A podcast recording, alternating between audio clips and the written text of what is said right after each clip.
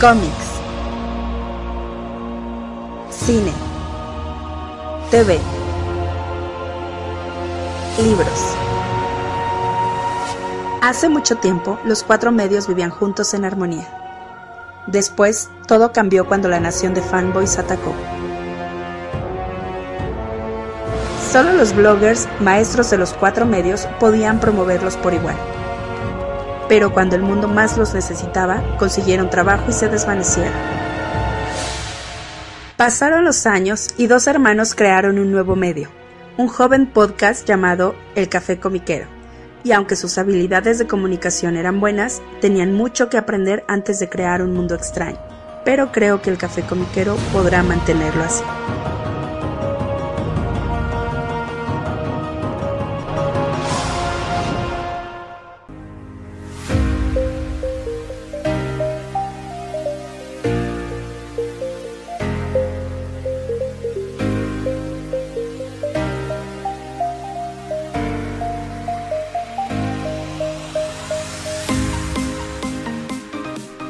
Hola, ¿qué tal? ¿Cómo están todos? Bienvenidos al nuevo episodio del Café Comiquero. Les saluda como cada semana su amigo Carmix. Y su enemigo acalorado, Rula Mutarrata del yermo caluroso. Sí, sí, ha hecho calorcito. Yo dije, ¿dónde está el frente frío que me prometieron? ¿Dónde está eso de que se acaba el verano hoy? Sí, se supone, ¿no? Hoy, hoy se acaba, hoy empieza el otoño oficialmente. Eh, sí, así como que, bueno, pues, este, estamos preocupados porque el proyecto del otoño no avanza, ¿eh? No, fuera de broma, sí es para preocupar. Pues sí, yo ya quiero que haya frío otra vez y todo acá. Como me gusta, frío y oscuro y todo el onda. Tranquilo, Eternal Darkness. Immortal Man in Darkness, ¿no? Eh, sí, de veras, ahora sí te escuchaste muy non-morgot. A ver, chill, dude. Y sin bichos, y sin, sin mosquitos, sobre todo. Ah, bueno, esos güeyes sí ya me tienen hasta. Perdón, es que sí me tienen hasta el carajo. Eh, no tienen que saberlo, ¿no? Pero este, el, fue- no, a un día de la semana, no me acuerdo cuál, me paré tres veces a, a matar a esos infelices. Sea, estaba yo acá dormidito, ya saben, ¿no? Estaba una cabina pachón y de repente nada más escuchas el. Y el joder, tu madre. Si es el mosco que te va diciendo así como, Me levanto, "Inga güey. tú". A prender la luz.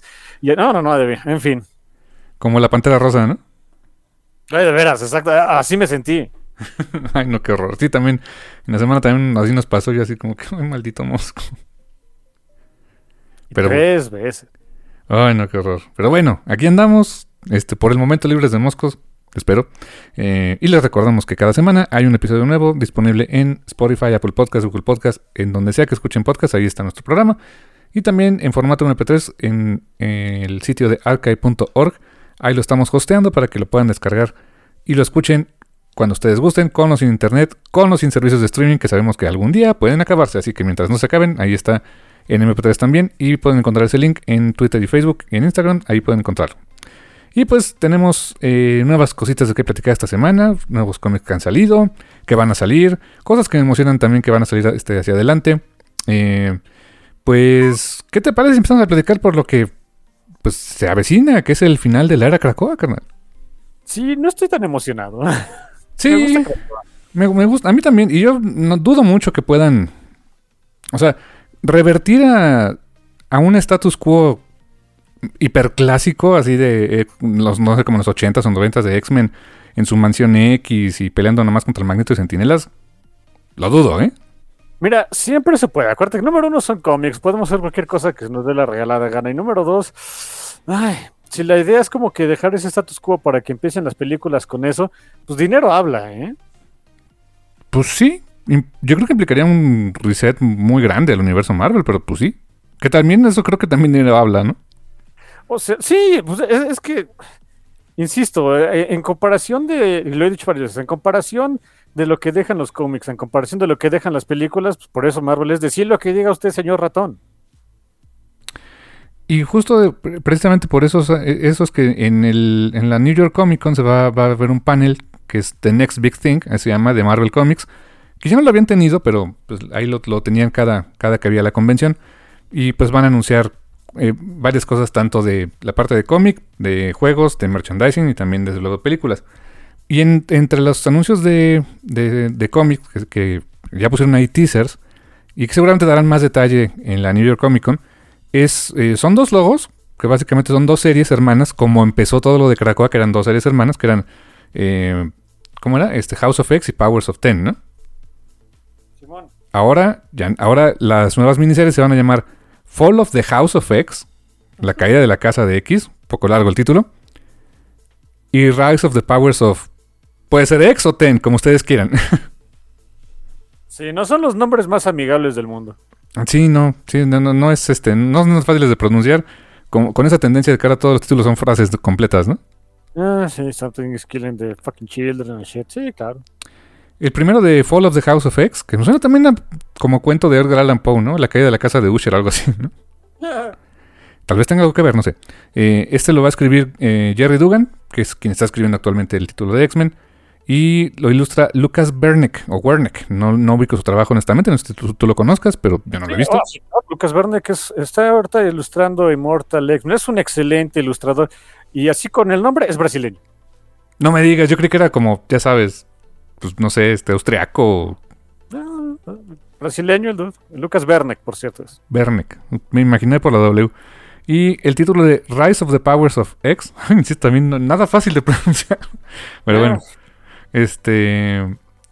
Este va a ser por Kyron Gillen, que no es extraño escribir X-Men, ya ha escrito X-Men anteriormente, con su personaje fetiche que a mí no me cae nada bien, que es este Sinister. sí, como que, o sea, uy, le rete encanta el Sinister a Kyron Gillen, pero bueno. Con Kyron Gillen y RB Silva en el dibujo. Que, que a mí sí, a él lo ubico y la verdad me gusta mucho su trabajo. Sí, también es- estuvieron así como que dándose muchos teasers en la semana de, oh, y viene otro título X acá súper bien emocionados. Nunca había visto una recepción tan tibia de un título X. ¿De cuál tú? Algo así de uh, X-Men, no sé qué. Son los X-Men originales. Ah, de hecho se llama Original X-Men número uno, sí. Sí, sí, sí, así como que... uh, Pues mira, la premisa de ese título, pues... ah, No sé qué pensar, o sea, ¿te acuerdas de los X-Men originales, no? Beast, Cyclops, Marvel Girl, todos ellos, ¿no? ¿Y te acuerdas que hubo un tiempo donde Sí, Ben dice, se le alocó la mollera de traer a los OG X-Men, los de esa época, digamos los chavitos, los adolescentes, traerlos al presente para que se le quitara lo loco a Scott o algo así, ¿no? Sí, pues de ahí viene todo lo de este, lo de X-Men Blue, de ahí salió Young Scott que se fue con los Champions, bla bla bla bla bla. Ándale. Bueno, ves que los trajeron y luego los regresaron como para ya limpiar su relajo, ¿no? Bueno, pues los van a volver a traer. Sí, exactamente, es para que se supone que uno se queda al final, ¿no? Así como que. ah, es que voy a ser sincero. Alguna vez lo había dicho acerca de este, lo, lo que habían dicho lo- varios retailers de qué es lo que mueve a los títulos. Eh, cuando estamos hablando particularmente de Marvel y DC, que primeramente lo que mueve son personajes. Ah, y al ratito digo algo que, que probable, que, que muy probablemente sea la, la, este, la el, el refute de ese, de ese enunciado, pero bueno. Em, no me podría. Yo lo digo abiertamente. En cuestiones de X-Men, no me podrían importar menos los grandes este, mainstream X-Men. O sea, eh, Javier, Magneto, Cyclops, Storm, Jean, Colossus, Beast, Logan, eh, Emma, em, me- cualquier otro que sea este, super mainstream. Por mí que se mueran. No me importan esos dudes. eh, y, verlos y, otra vez que regresen ahí con sus X-Men ay, otra vez felices. Ah, la, única excepción a esa regla son es que está pachón el dude, y ah, me pueden argumentar que no es tan mainstream, pero yo digo que sí, está Kitty Pride, ¿no? Pero de ahí en fuera, la verdad es que todos los demás X-Men mainstream, ah, qué flojera me dan. Yo quiero los X-Men raritos. Denme algo con Glove, maldita sea. A mí sí me gustan los X-Men de pues los que he seguido de los 80s, claro que sí. O sea, me siguen gustando, pero pues, o sea, crear nuevos personajes no lo veo nada mal. No, y es que hay muchos personajes que ya no los, ya no les dan seguimiento, ya no, ahora sí que nadie los pelea y que son super pachones. Tú creciste con esos X-Men y te gustan, chido por ti. Yo cuando me hice bien, bien fan de X-Men estaba en la, la época rara de los X-Men, desde Poptopia en adelante. Pues da- da- dame a los Barnell Bojus del mundo, a los Glove Shermans, a, a las Megan Wins, eh, lo que sea. Ah, Nadie se acuerda de esos. Así como en algún momento alguien va a decir por qué no traen algo de este Digo, porque en algún momento alguien va, ¿por qué no traen algo de este, de, ¿qué será? Ah, los que salen, los New New Mutants que están ahorita, ¿no? O, lo- o quien sea, o quien sea, hay, hay tantas generaciones ya de X-Men. Es más, ¿qui- ¿quién se acuerda de Generation X? Y eran pachones. Era, bueno, era muy buen cómic ese también, ¿eh? Eh, Jubilee a duras penas sale, es más, ya está muerta. Este, creo que Sync todavía sigue por ahí porque es, el, es uno de los fetiches de, de Gary Dugan. Si no, no, si no ni, ni tendría tiempo ahí en, en panel. Este, pero Monet, Monet creo que también por ahí anda, y si no, pues, por ahí anda al garete. Pero Skin y, y este Mondo al garete. ¿Qué habrá sido de Yo, ellos? al garete. ¿Qué habrá sido de, de Mondo y de Skin, eh? Mondo salió un tiempo en New, en New Mutants de, de este ah, Jonathan Hickman y después otra vez al garete. Y Skin desde hace mucho al Husk, Husk me encantaba y al garete. Ay, Hosk. Creo que se murió una vez. o- sobre todo, es que, es que tiene unos poderes bien raros. Es que, mira, es que desde ahí me gustan los, los mutantes. Es más, mi, mi- mi mutante favorito es Kurt Wagner. Me gustan los mutantes raros. Oye, Hosk no es la que andaba también con Angel y que era medio creepy el asunto. Oh, sí, bueno, no recordemos esas partes. Sí, no. Sí, Ah, la- bueno, si quieren morirse de la risa, o sea, estaba todo ese asunto. Y Stacy X es esa es eh, la, 21 mutante que era trabajadora sexual, por cierto. Le andaba tirando la onda también a Angel. Y así, y, hasta le deja un video así de que por supuesto que te vas a llevar a, a- casa pues, a presentar a tu mamá, a la, chavita linda, a la buena onda, ¿no? Y, y le deja un video, este, eh, hot acá, este, no sale en la escena, ¿no? Pero eh, se, se da a entender de que eh, esta Stacy se va, se va desnudando y no sé qué dices. Bueno, era una época muy cringy de los X-Men, pero estaba divertida, ¿eh? Tenía la época en que dibujó. Que, que ya Samilla dibujó un rato ahí, ¿no? Milla, sí, sí, sí, exacto, exacto. Que hablando de Ajá. dibujantes de este de Original X-Men es donde dije, ay, la puerca torció el rabo, ¿eh? Y luego lo ilustra Greg Land. Sí, así como que. ah. Honesta, te digo, ay, es lo único malo que, que puedo decir de Caracua. Este, se enfocaron otra vez tanto, tanto en los este, mainstream X-Men que, no sé, empezó bien, empezó muy bien lo de Caracua porque le daban más lugar a más personajes, a más X-Men. Em, pero pues, ¿qué caray? Se perdió todo eso. Pues sí, a ver cómo lo terminan, a ver qué resuelven, a ver qué se queda. Digo, todavía falta mucho para eso, pero bueno, no tanto, ya está anunciado, pero a ver, a ver cómo, cómo lo definen cerrar, ¿no? Sí, hablando de eso, este, de lo que está saliendo ahorita ya de, de Follow, of X, hay algunos títulos buenos. El, que fue, el que fue para mí el también fue el Boner Killer, fue el de mm, Realm of X. Tiene el elenco principal, puro mutante que me gusta. La escritora es una escritora que me gusta mucho lo que hace. El gran problema para mí fue el antagonista. Of X es, un, cómic de escrito por Torun Grombeck, esta escritora que, se, que estuvo mucho tiempo haciendo este, Valk- Valkyrie Jane Foster, eh, escribió todo un buen rato, eh, escribió un tiempo también Guardians of the Galaxy, trae una, trae, bueno, ya acabó, traía una serie, una maxiserie de, eh, le hubiera encantado a Henry Cavill de Warhammer eh, 40,000, en- eh, trae, Oh. lo estaba escribiendo ella. Eh, es una gran escritora, me gusta mucho cómo escribe, es súper mórbida la infeliz. El elenco de ese cómic está súper padre, es este, está Magic, está, eh, está, está Mirage, Marrow, Dust, o sea, tienen, tiene todo. Y, y, me- y está- y compré el primer número porque estaba muy emocionado. Y al final resulta que el- el- la gran antagonista de ese, de ese cómic es esos mutantes yéndose a Vanaheim. Ah, es Saturnine o Saturnin, como sea que se llame. Yo así de, "Ugh".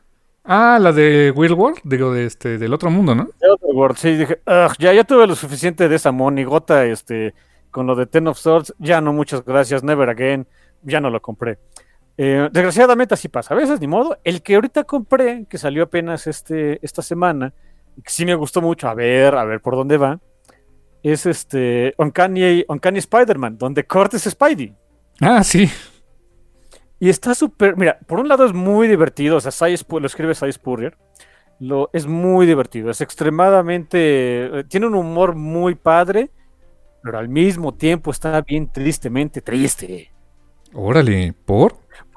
Mira, porque pues, Scott siendo Spidey, dices, sí, el Swashbucking Mutant este, haciendo la de, del arácnido hocicón y todo.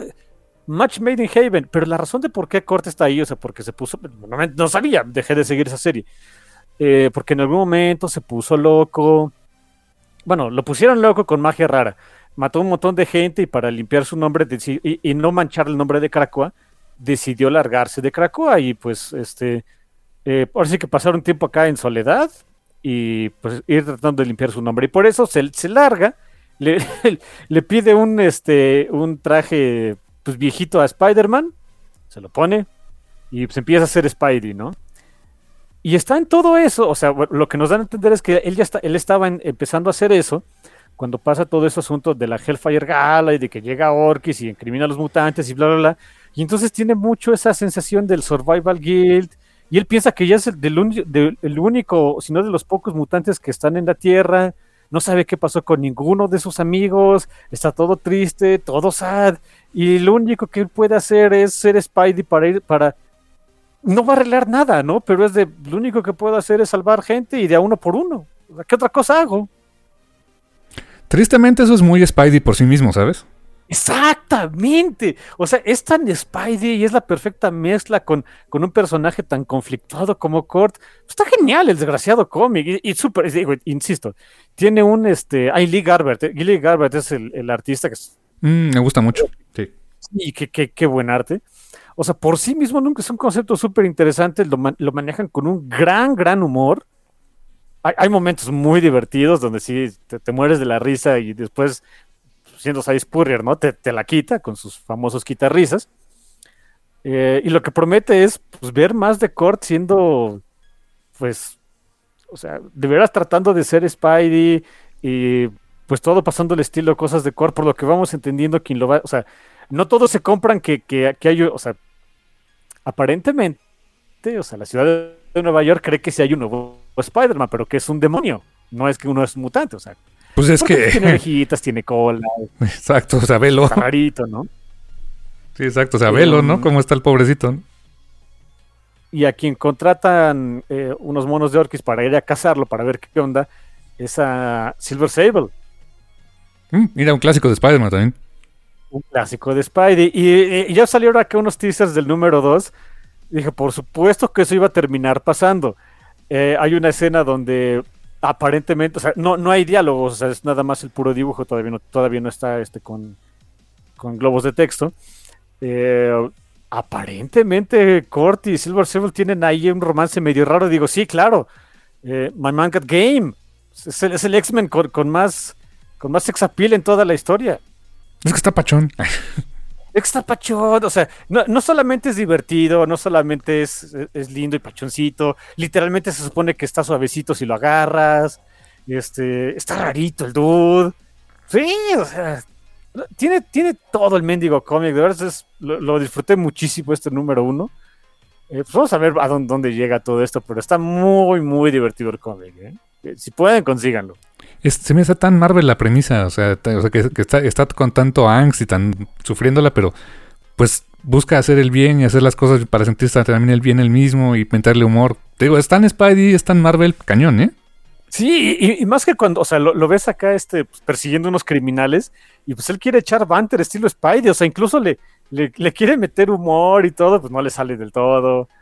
Este, por lo que también la forma en la que Spurrier escribe a sus personajes, a través de las reacciones de otros personajes, nos da a entender que Kurt tiene un acento alemán muy marcado. Así que la gente luego no le entiende, o, rescata a una chava que le van a asaltar y así de, ay, es que, que, acento tan sexy, ¿no? Y dice, pues por supuesto, que es Kurt, todo sexy en él. Este, no, no, genial, genial, de veras. Por todo quieran verlo, es un cómic genial. Oye, y pregunta, o sea, Peter Parker, Spider-Man o Miles Morales, Spider-Man, ¿están conscientes de que existe él? O sea, que, de que él es Kurt. ¿O lo han visto o algo así? Sí, está Spidey y Kurt, o sea, están, están platicando. Spidey le, regaló un traje, un traje que él ya no usaba, y se le dice, oye, Kurt, o sea, yo, yo estoy de tu lado, no, no, no, no, le creo a Orkis, o sea, yo soy pachón, pero pues dime, o sea, ¿cuál es el, el plan a largo plazo, no? Y después ya queriendo involucrarse. Y Kurt pues diciéndole, ah, no, yo, yo te aviso, no, no tiene, no tiene. o sea, en, o sea, en, en los globos de, de, en los cuadros de texto nos va diciendo, no, pues es que, no, no, ¿qué, no sé ni qué hacer, no sé ni qué onda, no, no sé ni qué hacer, lo único que puedo hacer ahorita es ayudar al prójimo. Mira, es más honesto que el señor Apocalypse en la película esta, ¿eh? Sí, sí, sí, de menos él no se quedó haciéndose tatuajes faciales o algo así. Sí, o sea, también va a ser bullicio, pero en buena onda, ¿no? Pero es bullicio pachón. Sí. ¿eh? Sí, sí, son escenas muy padres ahí con, con, con Peter, con Peter en particular. Eh, no, no, no, buenísimo, buenísimo. Si les gusta, este, si les gusta X-Men o Spider-Man, es un excelente cómic para ustedes. ¿eh? A mí me gustan los dos, o sea, quiero ese. Entonces... Tú debes conseguirlo. Sí. No, te, te, yo creo que te va a gustar mucho. Simón, va, va, va, me late, me late, carnal. Y hablando de X-Men, lanzamiento también, que, que, va a venir hacia, hacia adelante. Este va a salir en diciembre, en la, ahora sí la última semana de diciembre prácticamente. Eh, es una rareza, o sea, ¿por qué? Porque es algo que no se había podido reimprimir en, pues, nunca. Ah, ok. Pues resulta que, ¿te acuerdas que una vez platiqué hace algunos programas de un personaje que se llamaba Rom, Rom Space Knight? Sí, que iban a sacar hasta un ómnibus algo así, ¿no? Van a sacar un ómnibus, de tal cual, de, de con, con, todo. Eh, que no, no, lo han dicho así, pero todo el mundo le decimos el Romnibus. okay. O sea, come on, es, es, estaba ahí, ¿no? Pero bueno, el caso es que esto, eh, este personaje de Rom tuvo varios encuentros con otros personajes de Marvel, y entre ellos con los X-Men.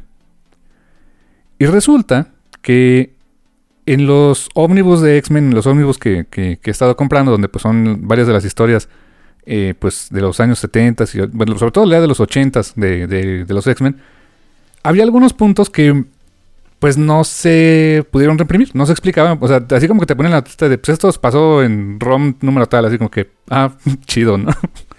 Pero pues no, no se podía hacer nada. Me voy enterando también que IDW, que por cierto ya está en muy mal situación financiera, este, tuvo la licencia de ROM en 2015. ¿Qué hicieron con ella? No sé. Honestamente no sé si le reimprimieron, si sacaron cosas nuevas de ROM, ni idea. Pero el chiste es que cuando hubo la oportunidad de hacer esos reprints por parte de IDW, pues no pudieron reimprimir los de X-Men porque obviamente IDW no tiene los derechos de X-Men, ¿no? Y ahora que, y cuando Marvel reimprimía sus cosas de X-Men, pues no podía republicar nada de ROM porque pues no tenía los derechos de ROM. Como ahora ya tienen los derechos de, de ambos personajes, tanto de X-Men como de ROM, van a sacar un, un one shot, un especial que se va a llamar ROM and the X-Men, Marvel Tales número 1. Este va a salir el 20 de diciembre de este año. Eh, historias de Bill Mantlo y dibujada por Sal Buscema. La verdad me, me gustaba mucho cómo dibujaba el buen Sal. Y portada, una portada nueva por parte de Nick Bradshaw, que hace mucho que no veo nada de arte de interiores de Nick Bradshaw. Cómo me gusta su trabajo, ¿eh? Y este va a incluir eh, material de ROM número 17, 18, 31 y 32. Y es también la primera la primera va, va, a mostrar la primera aventura donde se encuentra con, con los X-Men. Va a ser un especial de 104 páginas eh, por 7.99. No sé si en grapa o, o, este, o empastado. Pero eh, digamos que es el, eh, una rareza que jamás había podido reimprimir. Y que no sé si en el, en el este, ómnibus de ROM, en el ROMnibus vayan a incluir también este material, supongo que sí. Pero para, los que coleccionamos X-Men y que pues esas historias estaban como que pues ahí este, papando moscas, pues es una forma como de completar esa colección, porque pues ya ahora sí va a haber un, un especial dedicado exclusivamente a esas, a esas pequeñas historias donde Rom conoció a los X-Men. Ok, qué curioso. Y eso, la verdad, yo le, le, tengo muchas ganas, porque pues sí, o sea, sí leyendo las historias, así como que, ah, bueno, pues ya me lo contaste, pero pues no lo vi, ¿no? Ok. Esas, esperemos que le resulte a Marvel, porque pues supongo que no, da, no ha de haber sido fácil conseguir otra vez los derechos, ¿no? Sí, exactamente. O sea, ojalá que le vaya bien con, con los reprints. No sé si el personaje lo quieran retomar como tal, hacer cosas nuevas como tal. Eh, no lo sé. Y varias cosas de ese personaje, como los Dire Rates, pues se quedaron en. O sea, se quedaron en el universo Marvel, ¿no? ¿Te acuerdas que me contabas por ahí que lo viste, creo que en un. Sí, sí, sí. No me acuerdo dónde salieron los Dire Rates, pero sí, claro. Uh -huh. Entonces, pues ojalá que les vaya bien con ese. Yo por lo pronto, ese sí me interesa bastante también conseguirlo porque pues es parte de esas historias que que nunca pude leer. Entonces, pues, eh, eh, se me hace una muy buena oportunidad. Ok, ok, ok. Em, por cierto, también les voy a recomendar otro cómic que, bueno, no, no, este, eh, como que no era sorpresa de nadie que fuera a pegar. Eh, salió por fin el eh, Wonder Woman de Tom King. Yo tenía mucha curiosidad de a ver qué hace, porque Tom King, ay, es de esos dudes que pues, uno tiene en la cabeza, porque pues, son pachones, pero... mm, va a sonar medio feo.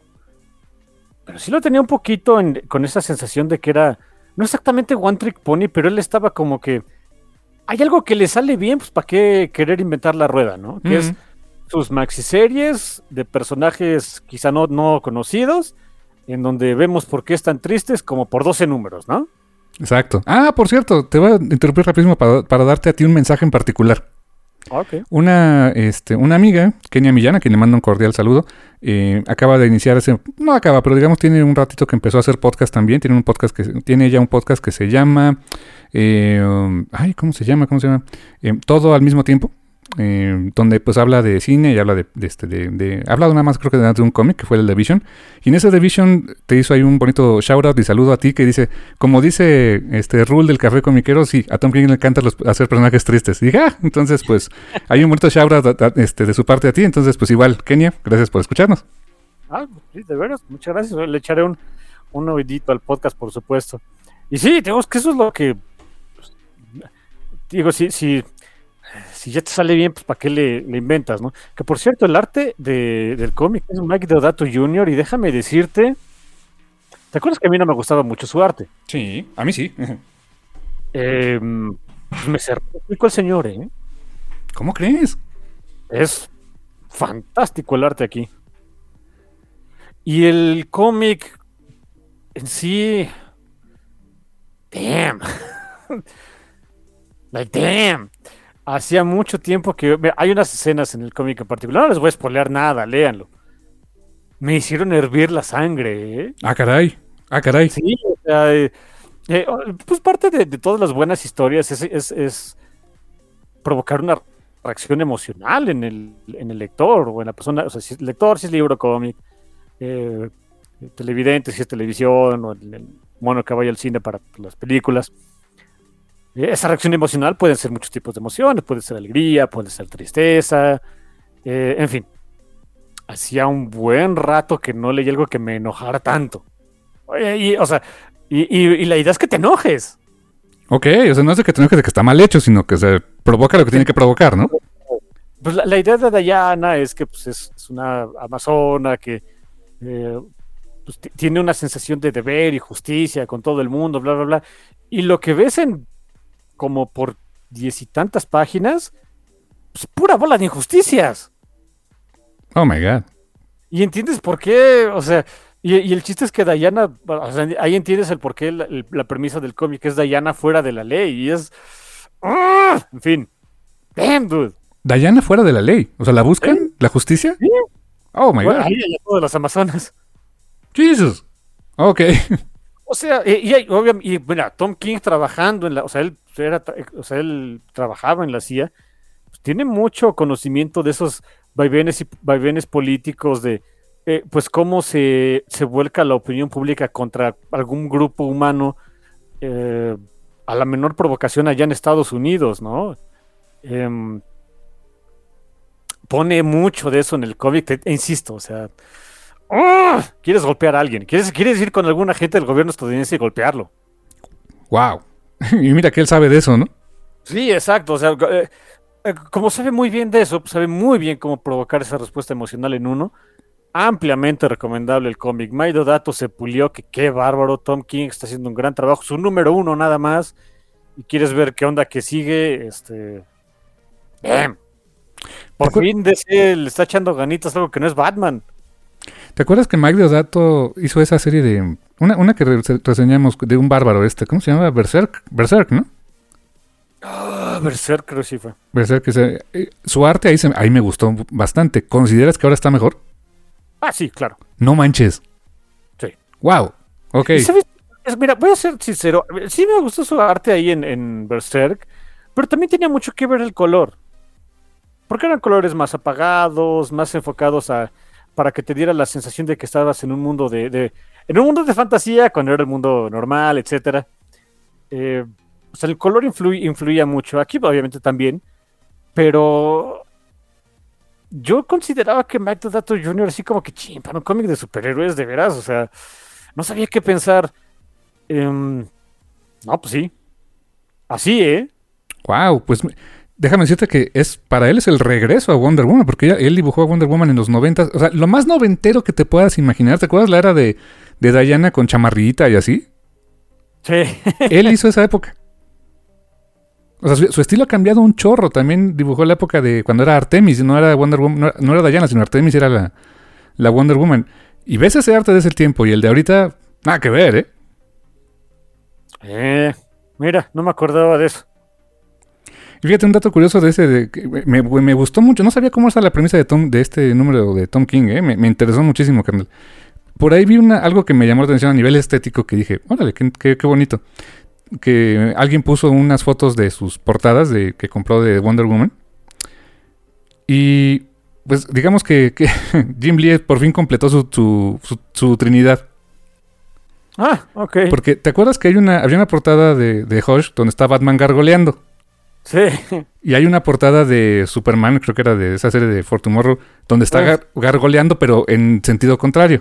En Metrópolis y de día, claro. Ajá. Bueno, ahora hay una de en este número uno de Wonder Woman hay una de Wonder Woman gargoleando en algún lado, pero viendo de frente. Nice. Así, ah, ok, eso me gustaría tenerlo, nomás por eso, ¿eh? y de veras, ¿eh? O sea, el trío de gargoleros, ¿no? Le suena chistoso, pero sí. Sí, ok, qué bonito. Pero oye, no, creo que es la primera vez que, escucho que, que leíste un cómic serie regular de Wonder Woman que te gustara tanto, ¿eh? Ah, me había gustado lo de Azzarello, me gustó lo de lo de Greg Ruca, sobre todo lo de Greg Ruca me gustaba mucho. Ok. Uh, me sigo que yo creo que le sigo teniendo un enorme cariño todavía más a lo de Greg Ruca, pero este se está poniendo muy interesante. Greg Ruca fue el que escribió cuando mató a Maxwell Lord, ¿verdad? Uh, también, este, y después regresó con este asunto de fue uno de sus tantos reboots de, de Ah, en Rebirth. Oh, claro, muy buenos, claro, sí, ya me acordé. Sí, que, que era un este un, número de o sea, como que en el, en el presente, de, que estaba pasando con Wonder Woman, un, número como en el, en el, pasado, de cuando sale de la isla y así nos íbamos, ¿no? Cierto, con el arte de Liam Sharp en el presente y Nicolas Code en el pasado, ya me acordé. mundo, exactamente. O sea, e, esos son los, los que les tengo mucho, mucho cariño de Wonder Woman. Eh, pero esto empieza muy bien, o sea, está muy, muy, muy, muy triste, interesante. Eh, pues vamos a ver, vamos a ver cómo, cómo se pone este asunto. Muy buenos debuts. El de Cord que me dices, el de este. Kanye Spider-Man. Kanye Spider-Man y el de Wonder Woman. Esa es depresión este, velada porque hay mucho humor de por medio. Acá no hay mucho humor y es nada más este enojo, este. Es, es entripado, no tan gratuito, ¿eh? Wow, ok. No, no, no. Súper recomendaciones, hermano. Muy bien. Em, nada más al respecto, ¿se acuerdan que hace ratito comenté que, o sea, en mi opinión, y en la de varios retailers, pues son los personajes los que mueven un, un, cómic para que se venda, ¿no? Sí. En parte de, de, de refutarme ese... Uh, ¿Esa premisa? premisa es lo que pasó ahorita ya con, Wonder Woman. Eh, porque ya se acabó. ya se acabó y va un segundo reprint. No creo que sea tanto por Wonder Woman. Creo que el asunto de que haya sido Tom King, hijo, levantó mucha expectativa. ¿eh? Wow. Pues mira, qué bueno. O sea, si fue por Tom King y como que el nombre llamó la atención y la historia, como dice en inglés, it delivers, o sea, que sí funciona, qué mejor, ¿no? Sí, claro, claro, claro. Eh, pero te digo, siento que aquí fue uno de esos casos en donde fue más bien el equipo creativo, particularmente, Tom King, el que hizo que el, eh, el cómic se vendiera tan bien y no tanto el personaje, desgraciadamente. Y no porque Diana sea el mal personaje, sino porque DC no le echa muchas ganas a lo que no sea Batman y todo el mundo lo sabemos. Ojalá ese sea el, como que decir, hey, volteen a ver acá también hay, ¿no? Ya no digas a Batman, lo que sea, o a, o a Wonder Woman en particular, o a Subs, lo que sea, de algún otro lado, ¿no? Em, al respecto también de eso, fíjate que en donde eh, es bien sabido, ¿no? En los cómics in- eh, ah, independientes, eh, de autor, digamos, de otras compañías que no son Marvel o DC, ahí sí lo que mueve los títulos suele ser primero el, equi- el equipo creativo. Prueba de ello es también lo que pasó en la semana, salió por fin este número, este cómic que habíamos platicado muy rápidamente, ¿no? Es unas semanas, dos, tres semanas, algo así, de Felipe Andrade y Rambi, su nuevo cómic, Rare Flavors. Ah, ya que salió. Semana y Boom anunció, oigan, sorry, se nos acabó, va una segunda impresión. Qué buena onda.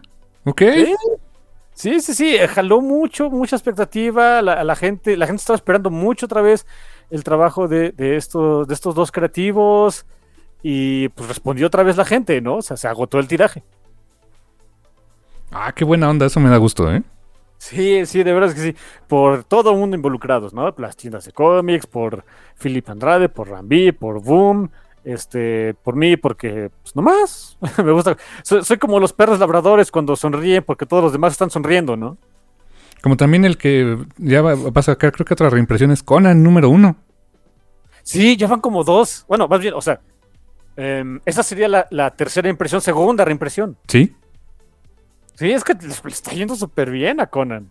No, no, no. es- y, la verdad es que está súper bueno, ¿eh? Buenísimo. O sea, No le he leído, luego me lo prestas. por su pollo. Te va, te va a gustar, ¿eh? Sí, sí, sí. Em, por- oh, noticias también rápidas acerca de, de, de com- de cómics rápidos y, y de, para que, pa' que ustedes los compren porque están pachones. Eh, por Fernando Blanco me enteré que el, eh, el TP de, de, de World Tree viene hasta noviembre, ¿eh? Ah, hasta noviembre. Ok. Los primeros. Ah, cinco números. Mm. Que para no andar este, fregándose a las ventas ahorita de los singles, que hay varias reimpresiones. Claro, tiene sentido. Más bien, si, quieren- si lo quieren ya, ahí están los singles, todos reimpresos. Todos reimpresos, no hay ninguna bronca. Aquí les va la buena noticia si son, eh, si, si no son estadounidenses y no ganan en dólares, como su servidor. Eh, también nos, nos dio acá el spoiler de Fernando Blanco. El precio del primer volumen es de 10 dólares, ¿eh? Ah, precio introductorio. Es introductorio, hijo, así sí. No, bueno. Confían mucho en su producto, ¿eh? No, no, no, ese va a ser un Evergreen Book, va a ser otra vez, o sea, como saga, ¿no? Eh, ¿Cuánto eh, saga número, el volumen 1 siempre está en impresión? Siempre. Ese, a lo mejor también el de. El de Monsters todo el tiempo está en impresión. Invincible, el primer volumen todo el tiempo está en impresión. Todo el tiempo. Y También es. Y cuando sale, ahora que va a salir la nueva temporada de la, de la serie de, de- de Amazon, uf, yo creo que ya están este, presionando ahí a, a los taller- a los talleres de impresión, ¿no? Sí, cierto. Tienes ahí al Kirman ahí dando sus latigazos. Órale, ¿no? sí, exactamente. Así que bueno, ya saben, ¿no? Este, si, si quieren tenerlos ya, no esperarse, bueno, pues pueden comprar las, este, las reimpresiones, ninguna bronca, ahí están. Eh, si quieren el volumen acá pachoncito, pues digo, tendrán que esperar hasta noviembre, mitades de noviembre, o sea, no, es decir como que sale el primero, no, no, hay que esperarse unos cuantos días en noviembre, pero pues precio introductorio de 10 dolaritos y sí lo voy a creer, ¿eh? Sí, sí se antoja. La verdad, sí. Sí, sí. Y que ya está trabajando, ya está trabajando en el siguiente volumen. Ay, qué bueno. O sea, ya no, no vamos a esperar demasiado. No, no, no, no. Supongo que en algún momento, si no final de año, principios de año. Yo le veo piernas para hacer una serie medianamente larga. Digo, no sé qué tanto le quieras tirar el buen James Tynion, pero pues sí, sí, sí se me hace tipo mm, como tal vez Gideon Falls. Unos cinco volúmenes, algo así. Ándale. Sí, sí, sí, unos 20. Yo diría que unos, este, mm, 25, sí, 25 o 30 números, tal vez sí, sí da para eso. Sí, sí, sí. Sí, muy, muy probablemente. Quién sabe que tenga planeado el buen James Tynion, pero pues le está yendo bien y de buenas. Eh, James Stein y Fernando Blanco están, pues ya ven, ¿no? Están, están bien a gusto con eso. Estuvo presumiendo Fernando Blanco ahí que va a estar en la New York Comic Con y pues, sacó ahí su, su, mm, eh, su lista de, de comisiones así de, oiga, pues contacten ahí a mi representante si quieren comisión para la New York Comic Con. Obviamente no, no, no es imbécil, no las pone así full display en, en sus redes sociales, pone nada más ahí un pedacito de la comisión, pero alguien, alguien le encargó a Fear Oh, claro. Oh. Ay, qué- Sí, pues por su pollo. Fir es ese elemento tan, tan, tan bizarro, tan raro en ese mundo. Eh, esa sí, es, es la nueva favorita de todos, la, la vieja encuerada favorita de todo el mundo el día de hoy. No va a faltar quien al rato venga tatuajes de Fir, y así ya sabes. Pero como los que ella tiene. Ajá, sí, de moraditos, sí, sabes, así. Eh. No me tientes, Satanás. Una vez me acuerdo que James Tanyon comentó que, que vio a una, a, un- a una chica, a una fan, que iba con el paliacate de esta de, de Erika Slaughter. Pero además, ve- ves que es como una sonrisa así diabólica, ¿no? La- unos dientitos, ¿no? Tenía esos dientitos tatuados en un brazo. Holy shit. Así, oh my god, se veía bien awesome, la verdad. Esa, esa es fan, ¿eh? Sí, cañón, sí, sí, sí. Ese sí es. Triste Tinyon, mira, se la sabe el dude. Ey. Y yo quería dar también otro, otro anuncio futuro. Esto sale para. eh, esto va a salir en 2024 ya. O sea, no todavía va, a tardar un ratito. Sí, hasta agosto del año que viene. O sea, casi, un año. Pero, pues resulta, resulta y resalta que hay. Hay un bueno, una editorial que se llama Scholastic, famosísima, ¿no? Que vende un chorro. Y tienen un, un imprint de manga que se llama Graphics. Y este imprint de manga tiene ahorita el récord de ser el mejor debut este, en la lista de Bookscan por, su, por, una, por un manga este, para Young Adults, que es el, el manga de, de Kodansha, de Miraculous Tales of Ladybug and Cat Noir, una serie animada de animación este, CGI famosísima que tiene ya tiene algo de tiempo en el mercado y que tiene un chorro de fans. Y que por cierto el manga lo está publicando Panini acá, lo, acaba, lo acabo de ver en un Samur. Pero bueno, eso es lo que trae así como que eso este es el super éxito de Graphics, este imprint de, de Scholastic. Ahora, ¿por qué menciono esto? Bueno, uno es una de las empresas editoriales de cómics que venden más en Estados Unidos. Así. Es una, es una locura lo que venden. Y de este van a de, de este imprint de Graphics van a lanzar, eh, empezando en agosto del año que entra, una serie de cuatro tomos. Esos cuatro tomos, además de un libro de actividades, por cierto, o sea, como que pen- pensando también este, pues, en ex- expandir esa franquicia, van a ser ca- acerca de un, un manga, o sea, es un remake de un manga de Osamu Tezuka. Ese manga se llamaba Único, eh, Único el Unicornio, que resulta que es un, se hizo también un anime, una película animada en los años 80 que recuerdo vagamente haber visto, la verdad, o sea, creo que la llegaron a pasar en el 5 alguna vez, pero hace mucho. Y básicamente la premisa de ese manga, que es una, historia, es un manga y, y después fue un anime para niños, es acerca de un unicornio, un unicornio bebé, o sea, chiquito, o sea, no, es un unicornio así grandote, es un, potrillo, ¿no?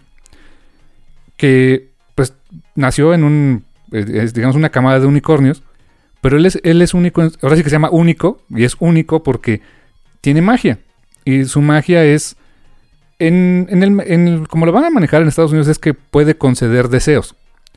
Como lo manejaba Tezuka, es que él hacía que la gente o los seres o los animales o quien sea que estuviera a su lado, los hacía felices. O sea, simplemente estar cerca de él era hacerte feliz. Como que, ah, pues qué bonito. Pero resulta que esto no le gustaba a alguien. a Dios. Oh, damn. Mira, lo manejaban como dioses, kamis, bla, bla, bla.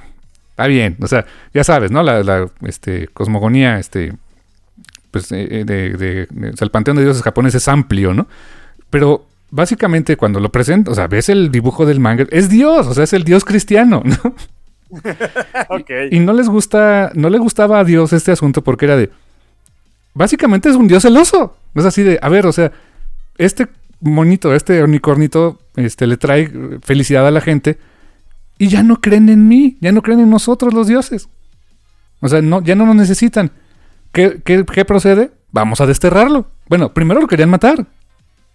Y luego dijeron, no, mejor lo vamos a desterrar, que donde nadie lo vea y nadie sea feliz, si no nos van a, no nos, no nos van a dejar de adorar. Ah, ok, es Dios del Antiguo Testamento. Ya, exactamente, así como que, oh fuck, ok. Y mandan para esto a un espíritu que se llama el viento del oeste a que se, la lleve, se lo lleve y básicamente lo vaya a botar, ¿no? Lo tire por ahí. Y no, realmente, pues, e- e- el espíritu del viento, pues, muy japonés el asunto, ¿no? Realmente no, lo, lo- no lo va a botar hasta allá, lo manda a otro lugar donde, pues, no, no está en el exilio y muriéndose, sino, pues, vive en otro lado donde aquí no te van a ver estos dioses, ¿no? Y va de, esa es la premisa y de ahí pues pasan más cosas. Se hace amigo de un demonio, de un demonio azul, de esos onis chiquitos, ya sabes, ¿no? Este, es uno de sus mejores amigos, así, o sea, es- está después como cute, medio tiernito y todo, pero la premisa está muy cañona, ¿no? Sí, este, Dios me odia y ahora me tengo que esconder. Damn. Exacto. Bueno, el caso es que este, este manga, fueron dos volúmenes de manga en Japón, se va a contar en cuatro volúmenes en Estados Unidos. Y aquí aplica un poco lo, que decías tu comentario acerca de que pues Wonder Woman vendió súper bien porque seguramente era de, ah, pues Tom King lo escribe, ¿no? Bueno, aquí ese es, eh, mm, mira, la premisa se me hizo bonita. Osamu Tezuka, ok, reconozco 100% su, este, su contribución al, al arte mundial, al manga, eh, particularmente en Japón, o sea, por supuesto. Pero no era un título que dijera yo como que, ah, ok, mm, no, no lo tendría en mi radar, ¿no? Resulta que este lo va a escribir, eh, pues la adaptación, un, un escritor, no sé cómo se llama, no, no lo conozco su trabajo, se llama Samuel Satin. Y dije, ah, chido, pero cuando volteé a ver dije que vi el arte y que vi quién era, dije, ok, sí, lo voy a comprar, es Gurihiru. Ah.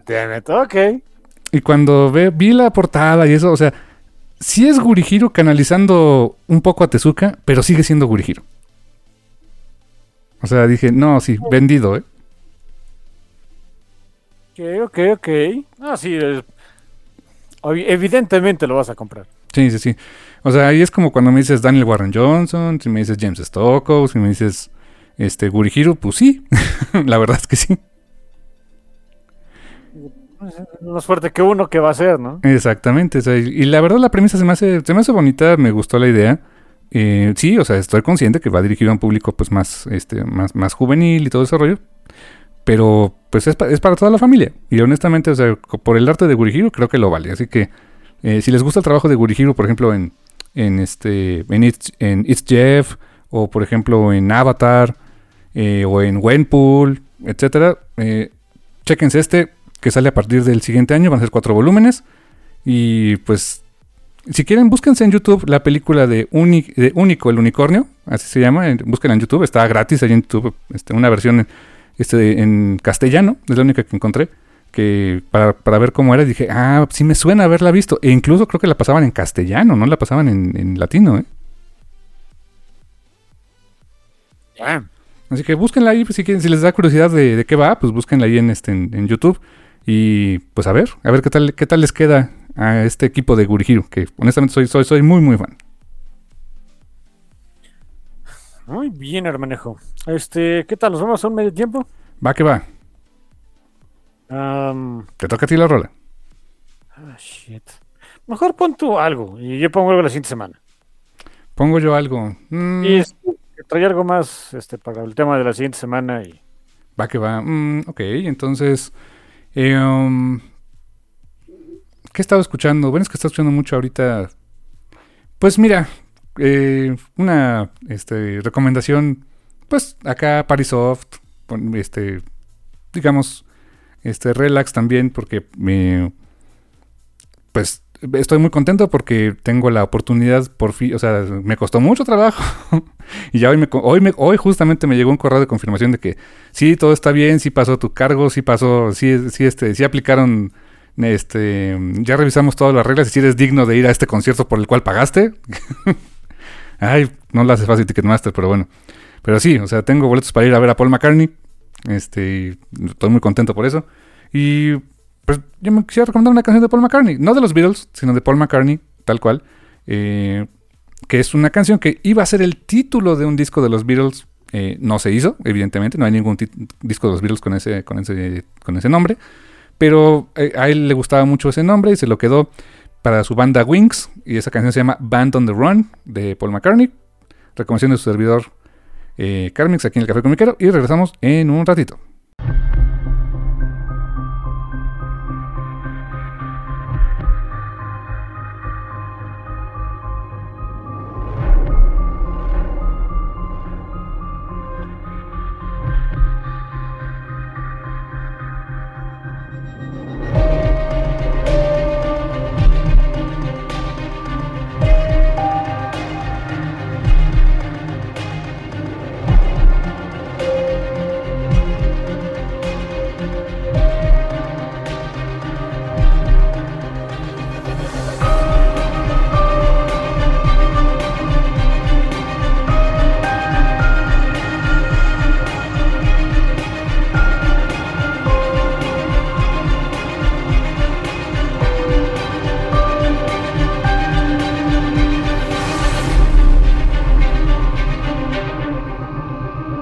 Estamos de vuelta aquí en el Café Comiquero después de esta pequeña pausa en que les recomendé esta canción de, técnicamente es Wings, pero pues bueno, es más bien de Paul McCartney, que se llama Band on the Run. Eh, como les comento, algo no de los Beatles, pero sí de Paul McCartney, a quien tendré la suerte de ver por segunda ocasión, aquí en México, ahora en el Foro Sol, eh, después de que Ticketmaster validara que sí soy digno de sus boletos, pero algo así. ok. Digo que fue todo un pain, pero bueno. Pero bueno, llegamos al tema central de esta semana y en esta ocasión pues vamos a platicar de una serie, una miniserie que es un clásico, es un clásico que, que, tú, que tú nunca habías leído. Y este, es un clásico que yo no sabía que existía. Ok.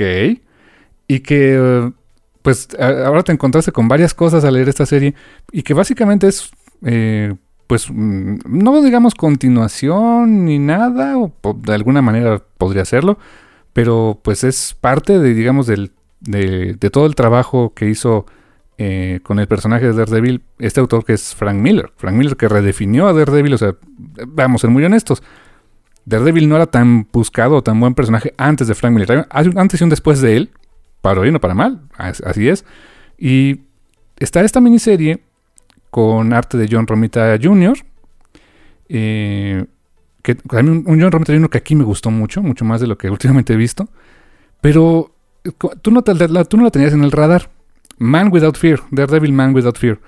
Eh, ¿Qué tal fue para ti eh, ver esta serie, o sea, sobre todo leyéndola hoy, sabiendo que es una serie que se hizo en los noventas? Yo ni la conocía, yo ni sabía de ella, no tenía idea de que era un clásico, no yo sabía nada de esta cosa. fue un ejercicio tanto raro también porque como ya hay mucho de Daredevil al respecto, o sea, eh, está pues, la serie de Netflix, la película esa de 2000, 2004. digo, no, no es que sea acá un super experto ni nada, pero las tenía mucho en la mente, ¿no? Y cuando uno va leyendo este cómic, uno se da cuenta de, ay, o sea, mucho de esa película y de esa serie salieron de aquí. Y me dice mi hermano que no es de gratis, que esto era originalmente un guion de película. Sí, en su momento em, hubo una eh, un estudio, no recuerdo el nombre de qué estudio de cine, pero pues e, en aquella época en la que Marvel, sobre todo Stanley, eh, hacía mucho push para que hubiera personajes de Marvel en, el cine y en televisión, que pues lo había logrado con cierto éxito, con The Incredible Hulk, por ejemplo, em, con cero éxito con el Capitán América. Eh, pero bueno, pues, entre todos esos personajes que estaba empujando mucho era Daredevil. Em, y justamente ya había pasado la época en que Frank Miller había escrito Daredevil y dibujado Daredevil durante muchos años y que fue un, un, ron de los más aclamados que ha tenido el personaje con eh, trazos de él y tintas de Klaus Jansson. Y le encargan, le comisionan a Frank Miller un tratamiento de guion para una película de origen de Daredevil. Y es también la razón por la cual platicaba ahorita con mi hermano. No hay, en esta, en esta miniserie no hay más personajes de Marvel o sea, eh, sí está en el universo Marvel, sí es Nueva York, bla, bla, bla. Pero no hay más personajes de Marvel involucrados. Es 100% personajes de Daredevil. O sea, es perfecta, era perfectamente adaptable a una película, ¿no? Y, ahora me hace todo el sentido. Em, e, e, es, es curioso porque otra vez es...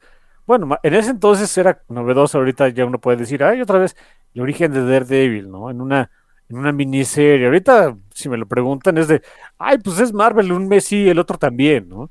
En ese entonces no era tan, no era común, ¿eh?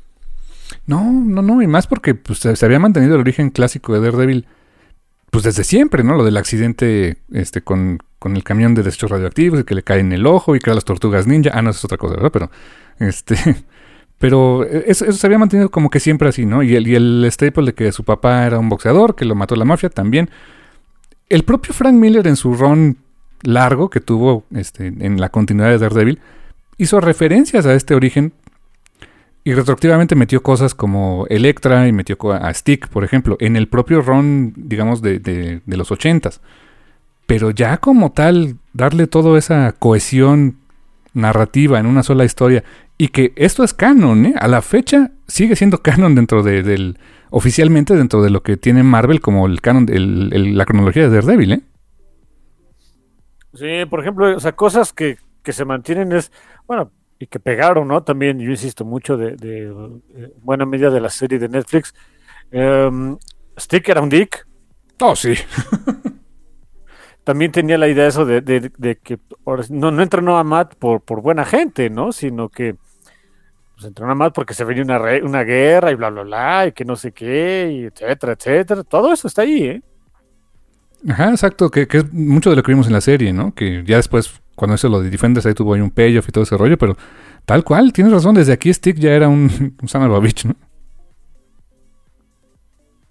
Eh, la, la, la dinámica entre Electra y Matt era muy parecida a lo que vimos más bien en la serie, en la película sí no, pero lo que se vio en la serie era básicamente eso, era, sea, Electra viniendo pues, de, de una familia muy acomodada, em, que... ah, lo que sí es que pues, no, no le dedicaban mucho tiempo a Electra, ella se dedicaba a hacer bullicia por razones, ¿no? Sí, exacto. Eh, Pero vaya, es básicamente el mismo tipo de relación. Este. eh, Matt le echa el ojo eh, de, de gratis y pues ahí va con, con ella de menso. Eh, Kingpin es más bastardo. Mucho más. Mucho más que en los cómics, pero pues ahí se va con el de Donofrio, ¿eh? Sí, más o menos, aunque creo que el de Donofrio tenía, en mi opinión, un poquito más de honor, ¿eh? Bueno, sí, ah, de- definitivamente sí. Con todo era un hijo de la fregada. Oh, sí, sí, sí. No, sí, sin duda. Y acá en el cómic, en el cómic dices que hay unos momentos que más bien te recuerda al de Michael Clark Duncan, ¿no? Ese sí, ahí, ahí es donde sale ese, ese eh, detallito de que se truena a alguien y le deja una rosita, ¿no? Dices, ah, ok. Sí, le debe mucho eso y la verdad, pues sí, o sea, es, te digo, es, es un, un canon propiamente dentro de, la historia de Daredevil. Son cinco números. eh, le platicaba a mi hermano antes, cuando estuvimos planeando estos programas, porque les repetimos, sí planeamos qué vamos a hablar y todo, eh, con anticipación. Le platicaba a mi hermano que estos, yo tengo esos números sueltos y los tengo de pura chiripa. Por un, los compré en un, en un puesto en, ahí en Eje Central, en un puestito dentro de una plaza X, no es la Friki Plaza, una plaza X que alguien tenía su puesto de cómics y, y los tenía muy baratos. Porque ya había pasado ese periodo rampante de especulación por las portadas gimmick. Todas las portadas de, de la serie original son gimmick, ¿eh? Todas son con relieve, con brillitos. Lo más gimmick que te puedas imaginar, ¿eh? Ok. Y es curioso porque, o sea, eh, se me hace tan curioso porque normalmente ese tipo de, de- de cómics son recordados por eso, por el gimmick, por el brillito, por el que tenían no sé qué tanto. Y, y realmente hoy esta serie se reimprime N veces y es lo último que quieren replicar, ¿eh? De hecho, Panini la acaba de reimprimir en, una, en su colección, se llama Marvel Must Have, acaba de reimprimir esa serie. Ok, raro. ¿eh? Y son cinco números. O sea, yo me acordaba, tenía en la cabeza que eran seis, pero no. Son cinco numeritos. Bastante cohesiva la historia. Em, cada número dedicado como a una etapa diferente de la vida de Matt. El primero es el más, pues el más básico. Vemos a Matt de chamaco, de, de, niño, eh, una infancia así en, este, más o menos, podríamos decir que casi, casi feliz, pobre, pero feliz, ¿no? Cuando era todavía muy chavito, ¿no? Sí, sí, sí, sí. El, el cómo eh, se, se, se- se cimenta la relación que tenía con su papá, de la admiración que sentía por él, de su papá que, que era estricto con él. Sí. Hay mucho de eso ahí. Su papá que pues sí, o sea, sí era boxeador, sí, este, no era el mejor boxeador, pero lo, lo intentaba. Y para ganarse el pan, porque pues, bueno, estaba solo, que él criaba solo a Matt, o sea, no- Matt no había conocido a su madre, Maggie, por cierto, es el nombre de, su de la madre de Matt Murdock, pues no lo había conocido y él le, tocó criarlo a, Ma- a Matt él solo. Eh, Matt sí lo admiraba por, por ser su papá y por ser boxeador y todo, pero lo último que quería este, Jack Murdock es que su hijo también fuera igual que él, ¿no? Sí, lo, lo, lo obliga, o sea, le pegaban en la escuela y decían, no, tú no te defiendas, tú chill, dedícate a, las- a- a los estudios nada más.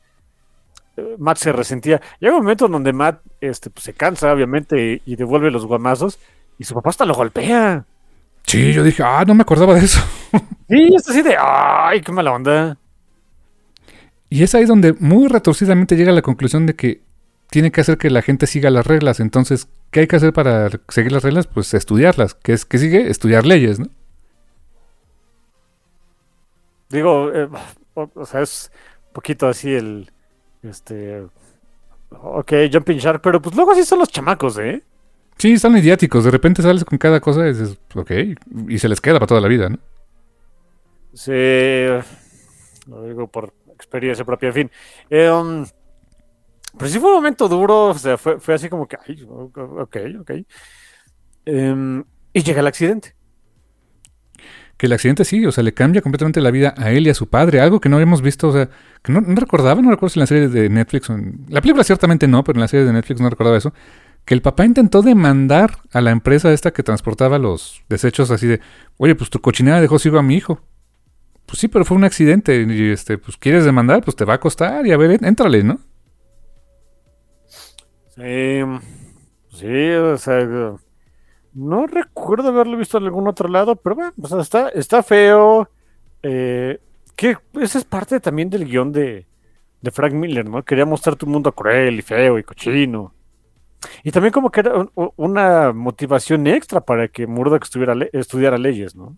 Exacto, exacto, exactamente. O sea, o sea ya en esas condiciones como que pues buscar esa, o sea, saber que a ti te pasó esta injusticia, pues repara, tienes que reparar la de los demás, ¿no? Sí, le dedica un buen rato al, al Matt eh, de Chavillo que es ciego y que eh, e, él se, o sea, desde antes nos, nos va estableciendo que pues, era un muchacho bastante atlético que, este, entrenaba el cuerpo igual que la mente, aunque no lo usaba para darse en la torre. Em,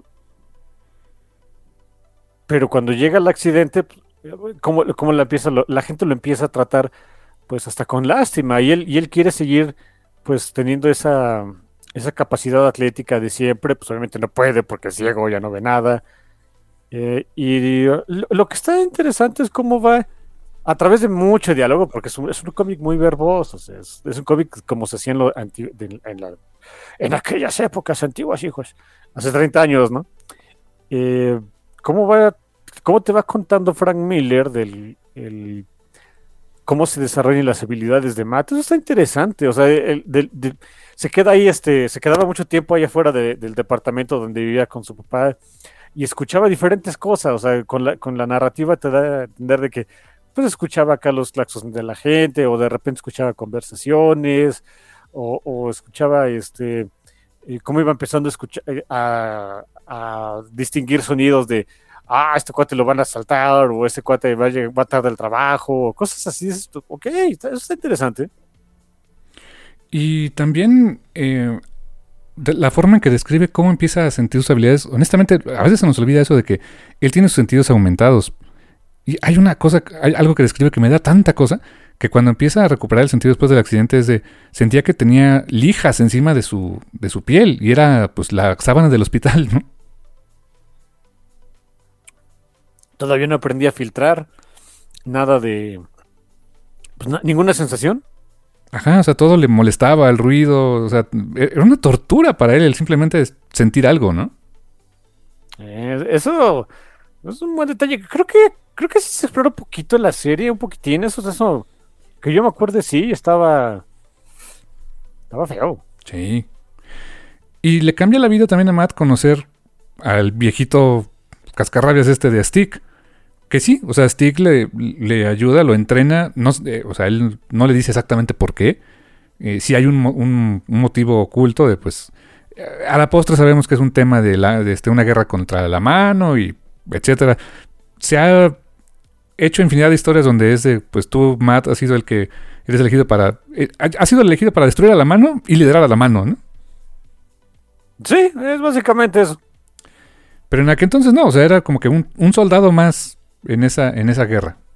Y lo entrena, o sea, el entrenamiento es duro, pero eh, tiene, o sea, tiene un payoff. O sea, verdaderamente le, devuelve de alguna manera esa, esa vida, esa movilidad que buscaba. Obviamente no se lo decía tal cual a su padre, pero, pero sí pasaba, ¿no?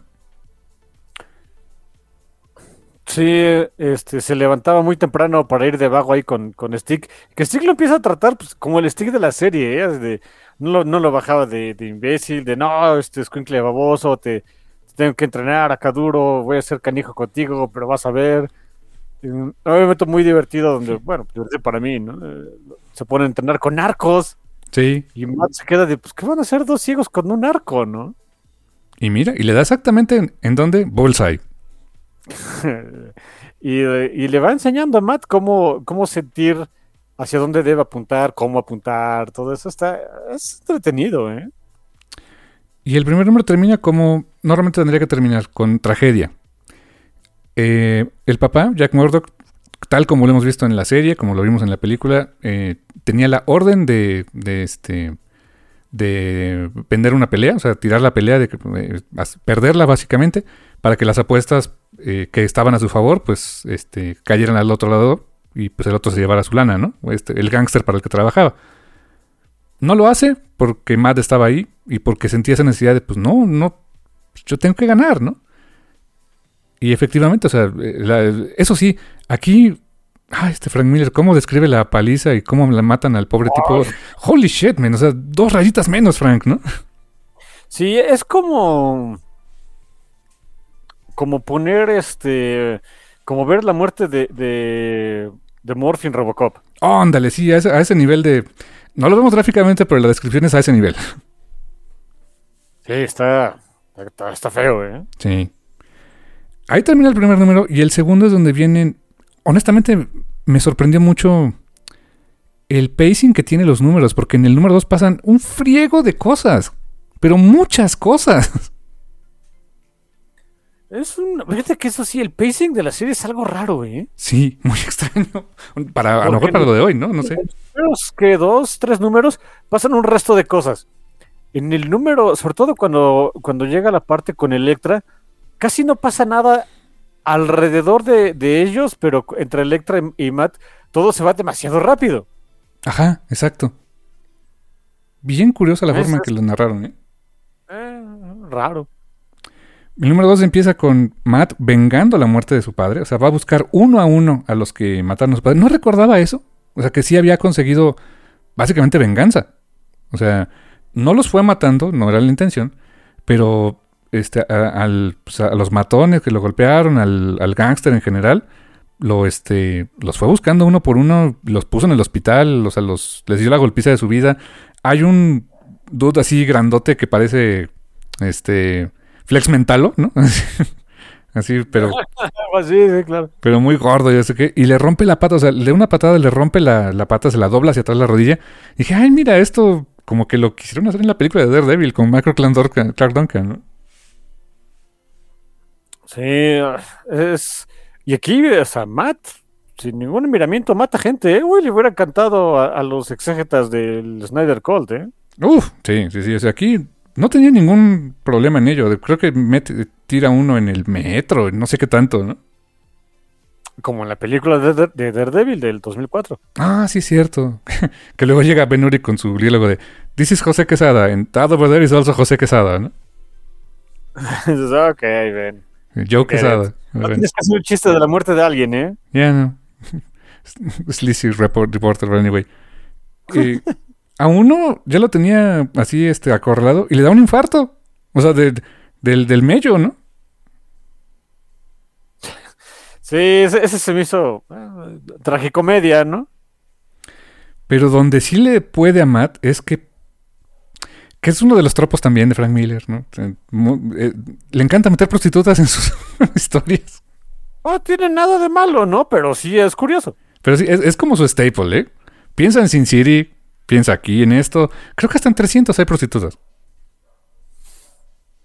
Nunca lo leí. Pero imagino que sí. eh, en la antigua Grecia sí se ve un montón. Sí, en Batman Year One, eh, you name it, ¿no? Pero en una de esas hay un. Pues está Matt buscando a uno de los tipos, eh, al, al que mandó matar a su padre. Pues lo encuentran en un, en un antro, ¿no? Este, rodeado de prostitutas y pues en el forcejeo y por andar. Las prostitutas se, ponen, o sea, lo atacan también porque pues están como que golpeando al jefe, al padrote. Y él, pues, por defenderse, por manotear, tira una, la tira una de un edificio y, se muere, es Fu, no la pudo salvar. Y eso le, le, rompió todo internamente a Matt, ¿no? Sí, es... Fue un momento algo raro porque... Bueno, no, no es raro, pero... Ah, ¿cómo, decirlo? Um, se ve mucho, vaya, se ve mucho el contraste, el primero del, del Matt acá, este eh, que quería venganza a, costa de lo que fuera, y cuando ves de costa de lo que fuera es darse cuenta que muchas veces van a ser inocentes, uy. Ajá, exacto. Ya, no, este, eh, ya no tiene la misma, el, mismo drive por buscar venganza, eso está, ok, ok, lo entiendo. Y otra vez, eh, déjenme decirles que la descripción que hace Frank Miller de la muerte de la pobre chica también es de, ok, dude, I get it. Dos rayitas menos, Frank, ¿no?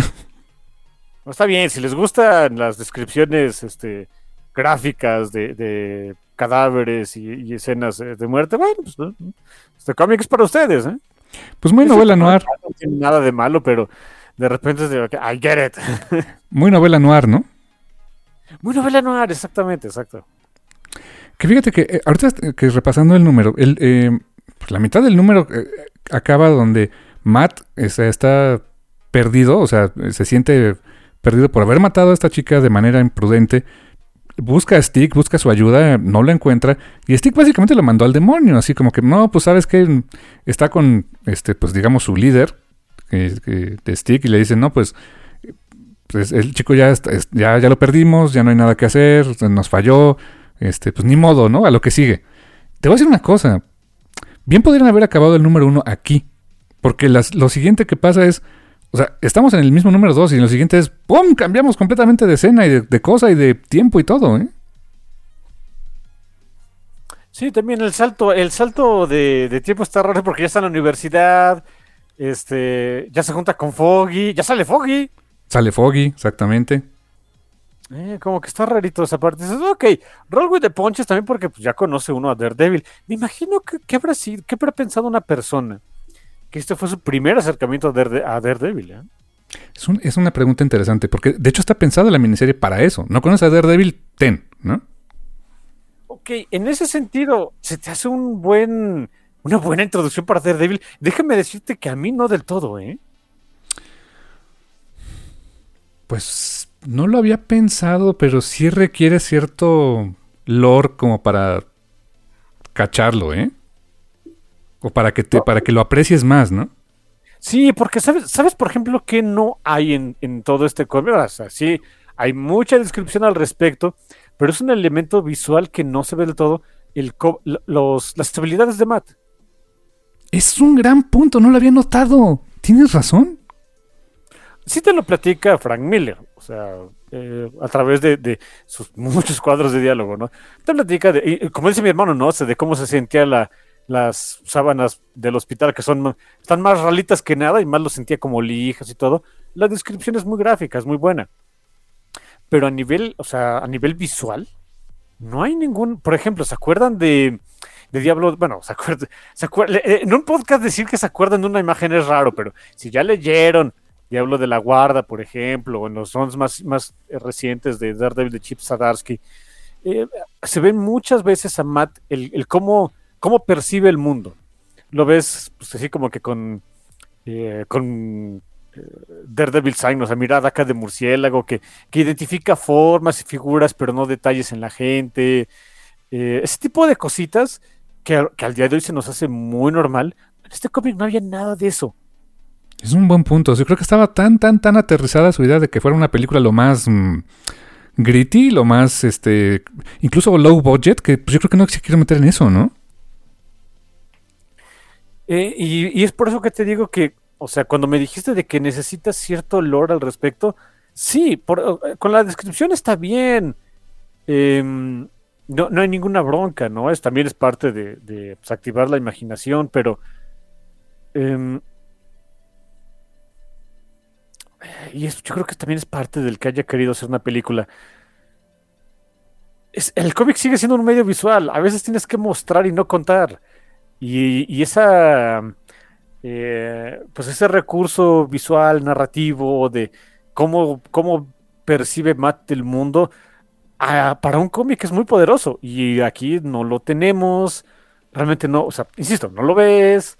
No sé qué tan necesario sea, pero, pero de repente siento que para una historia de origen de Daredevil, que es algo que lo hicieron en la película 2004, lo hicieron, algo en, lo hicieron en la serie este de, de Netflix, sí vemos, ayuda mucho al, al, receptor de, ese mensaje, al televidente, de la película, lo que sea, a, eh, eh, como que a definir o, a poder captar bien la, forma en la que en la que Daredevil funciona. Eh, digo, ese es un detallito, si quieren pecata minuta, pero me llamó la atención. Digo, ok, hay algunas cositas que, que, me, me, saltan de. Como que se fue muy rápido. ese salto de tiempo es otro, ¿eh? Fíjate que tienes mucha razón, porque efectivamente, o sea, hasta en la película de, del, del 2004 está lo de las gotitas con Jennifer Garner, ¿no? se ve bien falso su CGI, ok, va. Pero está bien, porque no se ve, no, no, es la vista de, de veras, ¿no? Eh, sí, sí, es exacto, exacto. Y pues era 2004, insisto, ¿no? a mí no lo voy a pedir, no voy a pedir milagros. Eh, el, el, salto en tiempo también es algo un poco extraño, en particular porque se establece ya una, una amistad con Foggy Nelson y, y que Matt... El, el, asunto para mí del, del por qué de repente puedo decir que no, no se me hace la historia de origen eh, súper accesible para los no iniciados en Daredevil es que, por ejemplo, llega un momento en el que a Matt ya no me lo desarrollan mucho, ¿eh? Ya cuando es fregón, cuando ya después, o sea, tiene el accidente con, con la, la, la, prostituta que muere, camina de un balcón y demás, y del número, este, ¿cuál era? ¿De 2 al 3 o el 3 al 4? Ya no me acuerdo. Ya cuando está en la universidad, ya Matt no lo desarrollan mucho. Eh, ya te dice que Matt es muy fregón, que él estudia mucho, que no le, no le hace caso a nadie, eh, pero que también es acá, este, ya es este, super Daredevil, ¿no? Y, y así se queda por un buen rato del cómic, de lo que queda del cómic, ¿eh? Cierto, porque en lo que tienes toda la razón, porque mientras lo dejan de desarrollar como que ya está en ese status quo es, ahora te vamos a presentar a Electra, ¿no? Y vamos a ver, vamos a pasar un buen rato con Electra, ¿no? Que una vez más, ahí es más bien de, Ah, o sea, si ya conoces a Electra, qué bien, porque ya tienes un trasfondo más o menos para entender cómo es. Porque si me preguntan cuántos diálogos tiene Electra. Muy poquitos, ¿eh? Como seis. Y mucho caption. O sea, hay mucho caption de Frank Miller escribiéndote qué onda, ¿no? Exacto, es más bien caption, es más bien desarrollar a Electra a través de los ojos de Matt. Bueno, no, pues qué mal. sorry, sorry. Eh, e, es, no es la mejor forma para introducir a un personaje que se supone iba a ser importante pues, en tu película introductoria, ¿no? No sé. Y, más que Electra es como... Ay, no sé cómo decirte, pero eh, hay una escena en la que, o sea, se ve que también es fregona para todo, ¿no? Está tocando el piano y, y, de repente este Matt se mete ahí, hace un bullicio y ella sigue tocando el piano. O sea, ella es honestamente, es este el Barely Disguised Fetish de, Frank Miller, ¿no? De, Frank Miller, 100%. No le gusta exactamente mucho el, andar usando ropa. O sea, sí, eso, Barely Disguised Fetish. Um, miren, no hay ninguna bronca. La única parte que a mí siempre me ha molestado de cualquier película de superhéroes y de donde quieran a veces es con el romance, el romance entre dos protagonistas, en este caso Daredevil y, Electra. Si en algún momento ustedes han dicho, chin, estos cohetes se gustaron de la nada, lean esto. Ah, sí. Aquí eso es literal. O sea, eh, eh, hay un momento en el que Electra, este. Eh, ni me acuerdo cómo está el asunto, pero Daredevil va, va correteando a Electra a través de, Central Park, le pierde el rastro, lo, arrestan unos policías porque pensaban que estaba este eh, a una mujer por ser creep, y después se dan cuenta que es ciego, ya lo dejan ir, etcétera. Página, un par de páginas después, Electra se, se, estaciona enfrente de Matt cuando iba caminando con Foggy. Matt se mete al carro, se van, se regresa y ¡ah, ya, ya, tenemos un romance! Ok. Le dijo Foggy, pues ¿qué no estás viendo, Matt? ah, no, Matt, ¿qué no ves? Ah, perdón. y, ¿Qué no ves que no es buena para ti? O sea, aquí sí, de, aquí sí el, y, ni modo, no, es una miniserie de cinco números, ¿qué podemos hacer? Pero aquí sí, si en algún momento han dicho, chin, este, este romance se dio de la nada, uy, les tengo un reto, hijos. Sí, honestamente sí se da de la nada. Y la verdad es que. Honestamente, el personaje de Electra sí. eh, Creo que es lo menos logrado que logró Frank Miller en esta serie, ¿eh? Sí, eh, sí, más te digo, lo dejan de desarrollar, pero vaya, no hay fijón porque ya, o sea, la- las bases ya nos las dio, ¿no? Era este, es cerebrito, es este, físicamente muy dotado desde, desde pequeño, con los este, sentidos aumentados, pues todavía más, está cañón. Y, em, y ya, ok, va, no hay problema. Para como que una historia introductoria, eh, ya lo demás, pues es como que darle un poquito nada más de sabor y de carnita. Eh, en el caso de Electra, sí es como que, ok, llegó esta, este, deal with it, ¿no? Sí, y, hay una secuencia en particular que supongo que fue muy vendedora cuando la, cuando la, este, la sacaron, ¿no? Una secuencia en la cual Electra, pues ahora sí que andaba, o sea, quería, quería bronca, ¿no? y este, se mete creo que al a, un, barrio ahí bajo y, y este, pues, básicamente anda provocando unos tipos para que abusen de ella, se encuera prácticamente, o sea, está así en, este, en, en, en braya, en calzones, y les pone una paliza. For shits and giggles. Sí, eh, es una parte que te juro, tuve que leer, leer un par de veces de, no, a ver, a ver, a ver, ¿por qué llegamos aquí? Barely Disguise Fetish. Sí, sí, francamente es lo menos logrado de Frank Miller. Ahora, me espanta, me molesta, no, pero es de Camando, o sea, what the fuck did you- ¿qué quieres hacer, no? Sí, o sea, miren, yo lo digo, ¿no? Este, necesitamos más, este, más erotismo en los cómics modernos y en, la televisión y cine modernos, por supuesto que sí. Estamos viendo una época muy puritana y me desespera. Lo cual no significa que, em, ¿cómo decirlo? Um, si vas a poner tu, tu, tu mal disfrazado fetiche, pues de menos hazlo como que. Hazlo con intención, pues. Exacto, sí. Honestamente, esa, esa escena fue como por decir, pues vamos a ver este porno, pero sin la introducción, ¿no? Sí, sí, no, a ver. Eh, Es como, es como yo digo con, con Faithless, ¿no? Sí, es mucho porno. Ok, pero es porno y plot. Esto es- mis- así sí. Sí, y acá es. sorry, pero este fue nada más puro, este... Barely Disguise Fetish for the fuck of it. O sea, eh, en fin. Sí, no, honestamente no fue lo mejor. Quería quizá vender la idea de que eh, Electra es una mujer peligrosa, es una mujer fuerte, es una mujer eh, pues que, que- es el igual de Matt en ese sentido, de, en cuanto a violencia y todo. Se acaban dejando. O sea, algo ocurre al final de este número que se acaban dejando. Electra se tiene que... Que eso también es, dices, neta, o sea, es, es la chica fuerte, decidida, femme fatal, que se encuera para matar, para pegarle y matar tipos en un callejón. Pero cuando mi papá me dice que me tengo que ir, me tengo que ir. Bueno, más o menos lo entiendo porque ves esa escena donde, digo, mi, hermano lo contó, ¿no? Es este, Matt se mete a la casa de Electra como para devolver el golpe porque Electra se había metido a su casa y no sé qué. Y eh, Electra estaba es, como con una especie de- de- o sea, cuando digo baile es como que el, baile de, ballroom, lo que conocen en Estados Unidos, ¿no? En inglés. Y ella estaba tocando el piano y Ma- este Matt cae en el piano. hay, todo, hay un asunto.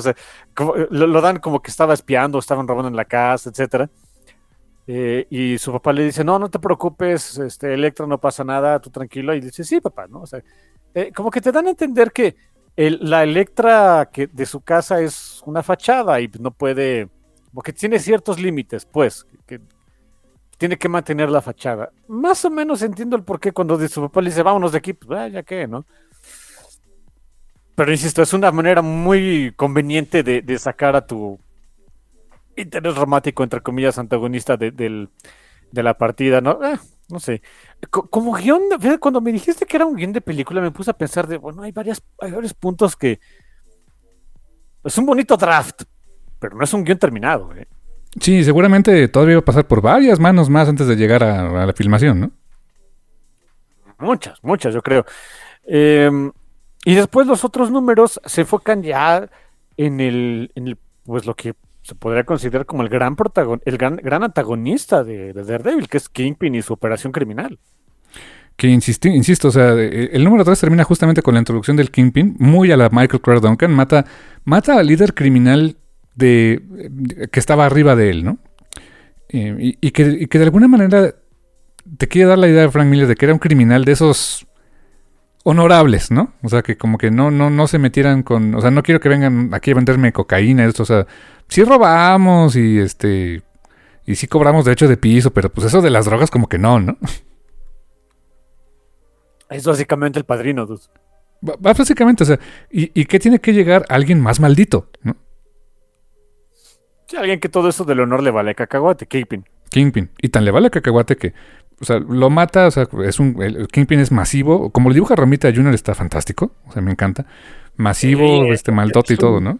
Y es, es un muy buen Kingpin, o sea, no sé qué tan... eh, no sé si se podría decir que, eh, que estableció un estilo para Kingpin, pero aquí es donde lo sientes, o sea, sí, grande, grande, grande, o sea, pero no, no gordo fofo, pues. Ajá, exacto. Que, que- que a veces en los cómics de, de Spider-Man, por ejemplo, de, de todavía de la era de, de Steve Ditko, se veía gordo. Era un gordo grandote, pero no, pero era un gordo. Y aquí, aquí lo ves, pues, alguien, o sea, sí, también, o sea, este, gordo, pero de esos de, eh, o sea, que están anchos porque son extremadamente fuertes. Sí, es algo que siempre han dicho, ¿no? Que, que parece que trae así panza de grasa, pero no, es músculo, ¿no? Sí, bueno, eh, en general así es. O sea, si algún día ven esas competencias de Strongest Man on Earth and shit, eh, ninguno de esos es así fisicoculturista, este, así embadurnado como lo, como, eh, como Conan el Bárbaro, ¿eh? No, no, no. Necesitan un torso muy ancho, este, co- con grasa también para amortiguar buena parte del impacto en la columna y demás. O son, son personas muy, o sea, físicamente masivas. Ajá, o sea, que, de un trancazo te sientan, ¿no? Te matan. Sí. Es, es curioso, alguna vez, más de una vez he escuchado que, por ejemplo, eh, eh, esos, esos atletas, esos este, que participan en esas competencias de- del hombre más fuerte del mundo, o sea, están en, en su peak de fuerza, ¿no? Y cuando ves las competencias de fisicoculturismo, por ejemplo, este, Mr. Universo, Mr. América y demás, son lo- los que participan ahí están en su punto físico más débil. Sí, porque tienen que deshidratar muchas veces. O sea, Sí, la o alimentación sea, es pobre. Sí, están en, o sea, para llegar ahí, pues hacen unas crash diets canijas, ¿no? De puro pollo y brócoli.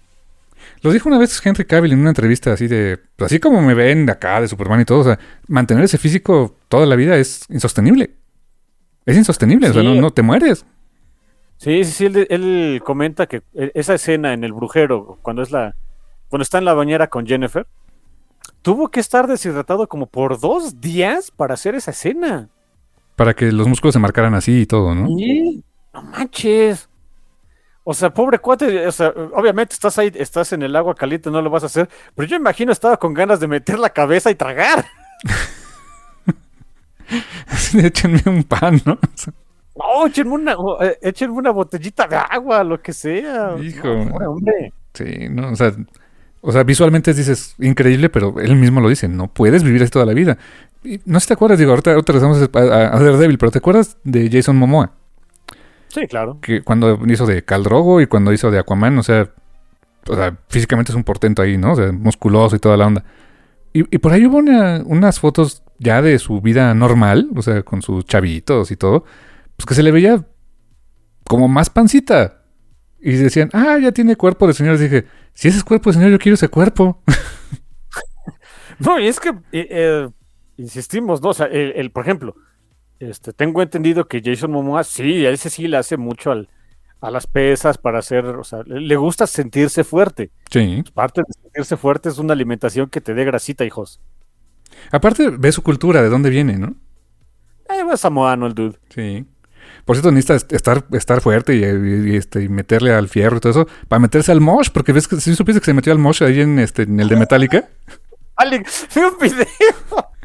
O sea, ves a ese mono que es metro noventa y pico, o sea, y ahí sí en su plenitud física y habiendo comido bien y todo, que pues está súper ancho y demás, metiéndose al mosh, ah, la madre patria que lo parió, yo no me meto ahí.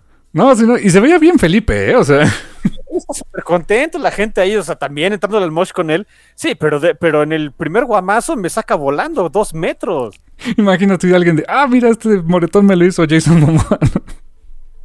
y miren, o sea, yo no, yo no soy exactamente alto, pero no soy un ramillete de nardo. Sí, sí estoy anchito, o sea, y en buena medida también es por, por masa muscular. Aún así, no me meto, o sea, no me meto un mosh con Jason Momoa ni por error, ¿eh? No, yo tampoco. Pero qué divertido se veía el tipo. No sabes qué feliz me hizo verlo, ¿eh? Sí. Miren, no lo hacía, pero sí te daban ganas de estar en el mosh. Sí, sí, sí. Y bien Felipe, este, votando cristianos ahí él, ¿no? Pero bueno. Sí, obviamente. Pues también, ¿qué le iba a hacer a alguien más, no? Sí, no, pues no. Era el más alto, o sea, me acuerdo mucho del video. Pues era el más alto de todos y el más musculoso de todos, pues sí. Así, ay, mira, me pegó Aquaman. Sí, es como que cierto, este, Batch of Honor, ¿no? Sí, no, sí. Mira, mira, ¿ves este, este brazo roto que tengo? sí, es que hizo Mosh con Aquaman. No, pues, ¿cómo te dijo? Que felicidades, pero no fue tu mejor idea, ¿no? Sí, no, así de, ahora todo por eso, señor mamá, fírmeme mi yeso. Va, ¿no? Ah, eso estaría padre. Sí, no. Pero bueno, después de este video cultural, este, por cierto, alimentense sanamente, hagan ejercicio y todo. Todo normalito, ¿no? Eh, hablando de eso, de hacer ejercicio y entrenar y todo. En, estos últimos dos números, cuando Matt regresa a, a, Nueva York, que regresa, o sea, estaba en Boston estudiando leyes, regresa a Nueva York y eh, pues hay crimen y está, está todo horrible. O sea, Kingpin es un. Hizo una porquería de Nueva York, ¿no? Sí. Eh, y, honestamente es. O sea, metió drogas duras, prostitución, pornografía infantil, you name it, ¿no? Sí, sí, por ejemplo, este. Eh, drogas duras, bueno, pues que le entre quien quiera, ¿no? Prostitución, bueno, pues no pasa nada, este sex work is work y debería estar este, descriminalizado. Pero ya pornografía infantil es de, ok, dude, a ver. Sí, sí, ah, caray, ¿no? Y a lo que voy es que no me acordaba yo de esta parte del mito de Daredevil y que estoy segurísimo que creo que nadie lo ha retomado en un buen rato. O tal vez sí, pero al menos en los runs más recientes de, no sé, Mark Wade, Brian Michael Bendis, Bruce Baker, eh, Chip Zdarsky, no recuerdo. Eh, básicamente le dio un sidekick un ratito. Básicamente, cierto. Le dio una pequeña Robin, una niña llamada Mickey, que lo vio, o sea, era, medio homeless, pero lo vio y este empezó a, a, meterse literalmente al gym, al gym viejo de su padre, este, donde entrenaba, entrenaba box su papá, a entrenar con ella, o sea, a hacer ejercicio y todo, y la empezó a tener como, pues como cierto cariño, como, como una hijita, como una protegida, y de repente, eh, cuando, o sea, por razones de dices, what the fuck. Eh, Kimpin dice, pues este, hay que recortar presupuesto para hacer esto de la pornografía. Pues agárrate a unas de la calle, ¿no? Y secuestran a esta niña para meterla a eso, ¿no? Sí, si esto te dices, ok, si esta dude merece morir, ¿no? Ah, y sabes que ese, ese detalle, este, muy sórdido si quieren y demás, eh, sí se me hizo un buen, pues una buena edición de, de Frank Miller para quitarle cualquier punto de redentor a. Eh, porque supongo que esa es la idea. A Kingpin. No es como el Kingpin de, de Vincent Donofrio, ¿no? Que ahí la idea era más bien que hasta cierto punto pudieras empatizar con él. con los de Vanessa y todo, ¿no? Sí, sí, sí, exacto. Este, que sentías que, o sea, pues más bien era un. Ah, eh, luego me meto más si quieren en ese, en ese punto, pero. Em, pues, eh, que, que, era desde pequeño tenía muchos problemas. Este Alguna vez leí que estaba que como, como codificado con una especie de con cierto grado de autismo y mm, eso pensando, ¿no? repetir muchos patrones, cosas así, que le costaba estar en público, etcétera. Eh, también era como para, para empatizar, hacerlo un, personaje más, eh, más completo. La idea de Frank Miller es, se va por el sentido opuesto. Es de vamos a hacer a un bastardo. ¿Cómo puedo hacer que, que este sea un bastardo? O sea, para que la gente de veras no pueda, no pueda empatizar, no, no, no, o, si quiere empatizar con él que se sienta mal, lo, hacemos que el infeliz haga pornografía infantil, ok, eh, o sea, suena feo, ¿no? Pero, pero es un muy buen método para lograr lo que Frank Miller pretendía. Claro, o sea, en, todo momento dices, vamos, Matt, pártele la cara, ¿no? Exacto, exacto. O sea, la, idea era hacer este, a, a Kingpin de veras este, malo, malo, malote, ok. Y así, así se hace, ¿eh? Que por cierto, hay una, hay unos momentos aquí en este número, el número 4, donde este Matt va a ir a rescatar a esta em, a Mickey. que también eh, resonaron en la serie, en el primer capítulo de la serie de TV. ¿Te acuerdas que va a rescatar a unas, o sea, trata de blancas? Eh, estaba en los muelles, y esto es de los primeros casos, y aquí es donde va a salvar a esta niña, y a otros niños está en un muelle, ¿no? Sí, sí, exactamente. Ay, y, y por cierto, o sea, de hecho, aquí este trae su traje estilo la serie de Netflix. Ajá, como empezó, ajá, la- acá negro y toda la onda, ¿no? Sí, sí, sí, hacía negro con su paliacate que le tapaba los ojos y todo, sí. Eso, eso, mira, ese detallito cuando lo vi, este, como el meme de DiCaprio, ¿no? De, "Ay, ay, ay, ay". Entendí esa referencia, ¿no? Sí, de veras, o sea. em, digo, insisto, ¿no? Tengo mucho el, el haber visto estas, esas series, esa serie de Netflix, la vi mucho, mucho rato, me gustaba mucho. Este, eh, pero, pero sí fue así como que, ah, no manches, o sea, mira, de aquí viene, ¿no? Se sintió bonito. Y tenía, este Kim tenía un secuaz, no recuerdo el nombre, no es Bullseye, pero tenía un secuaz ahí que, pues básicamente Matt también lo mata, ¿no? Sí, sí. Sin ninguna. eh, eso sí, eh, eh, las habilidades aquí de sí son casi sobrehumanas. Ese secuaz de, de Kingpin, que era pues, su- como que su, su enforcer, digamos, tiene un encuentro, o sea, cuando estaban ahí, estaba raptando a esta Mickey, tiene ahí un encuentro con Matt y este dude traía una pistola, le dispara a Matt y Matt este, desvía la bala con sus palos. Ajá, con un palo que no era, no, no son sus clásicos palos de, de siempre, ¿no? Sino un- de, de los que un policía, algo así, ¿no? Sí, sí, pe- pero, aún así con, con eso dices, Matt, o sea, estás cañón. Ajá, se rompe el palo y todo, pero va desviando las balas y una bala, eso sí está muy badass. Sí, eso, o sea, es muy estúpido si quiere, pero honestamente sí fue muy badass. Desvía la bala y la misma bala le rebota en la frente al otro tipo y lo mata así de, holy shit, no me acordaba qué tan sanguinario era este Daredevil aquí, ¿eh? Todo, todo lo sanguinario. Estaba. yo también me quedé de. Oh, fuck. ¿Y te acuerdas que en el ron más reciente, eh, la vez que hablamos del ron de, de Daredevil con, con Chip Zdarsky, si era mucho así de no, pero es que yo no, no, mi intención no era matar a nadie. Aquí de, ¿really, Matt? ¿En serio? Sí, si seguimos considerando que ese es como que tu origen, Matt, pues, digamos que no era tu intención, pero es, es como los Simpson, ¿no? De, miren, mi intención no es matar a nadie, pero voy a empezar a, a- desviar balas por todos lados. Y si resulta que a alguien le pegan, pues ni modo, ¿no? Ajá, exacto. oh, fuck. Ok. Ah, y por cierto, jamás se enfrenta a Kingpin. No. No, no, no. De, de hecho, esa, o sea, este, digamos que su gran enfrentamiento, su gran prueba, era contra este Gun. Sí. Que lo pasa con creces, ¿no? Pero, pero no. Sí, no, no le duró. Este, rescatar a Mickey y demás, sí, por supuesto. Y pues, insisto, ¿no? Eh, como que para hacer un guion de película no es lo más logrado. Este, habría habido muchas revisiones posteriores a esto. Em, la, o sea, eh, después de, de- que rescata a Mickey, se echa este tubo y demás, hay muchas páginas al respecto de qué pasa ya después con Matt. Eh, ahí tiene ciertas, una especie como de como de tregua y, otra vez respeto que se gana de, Stick.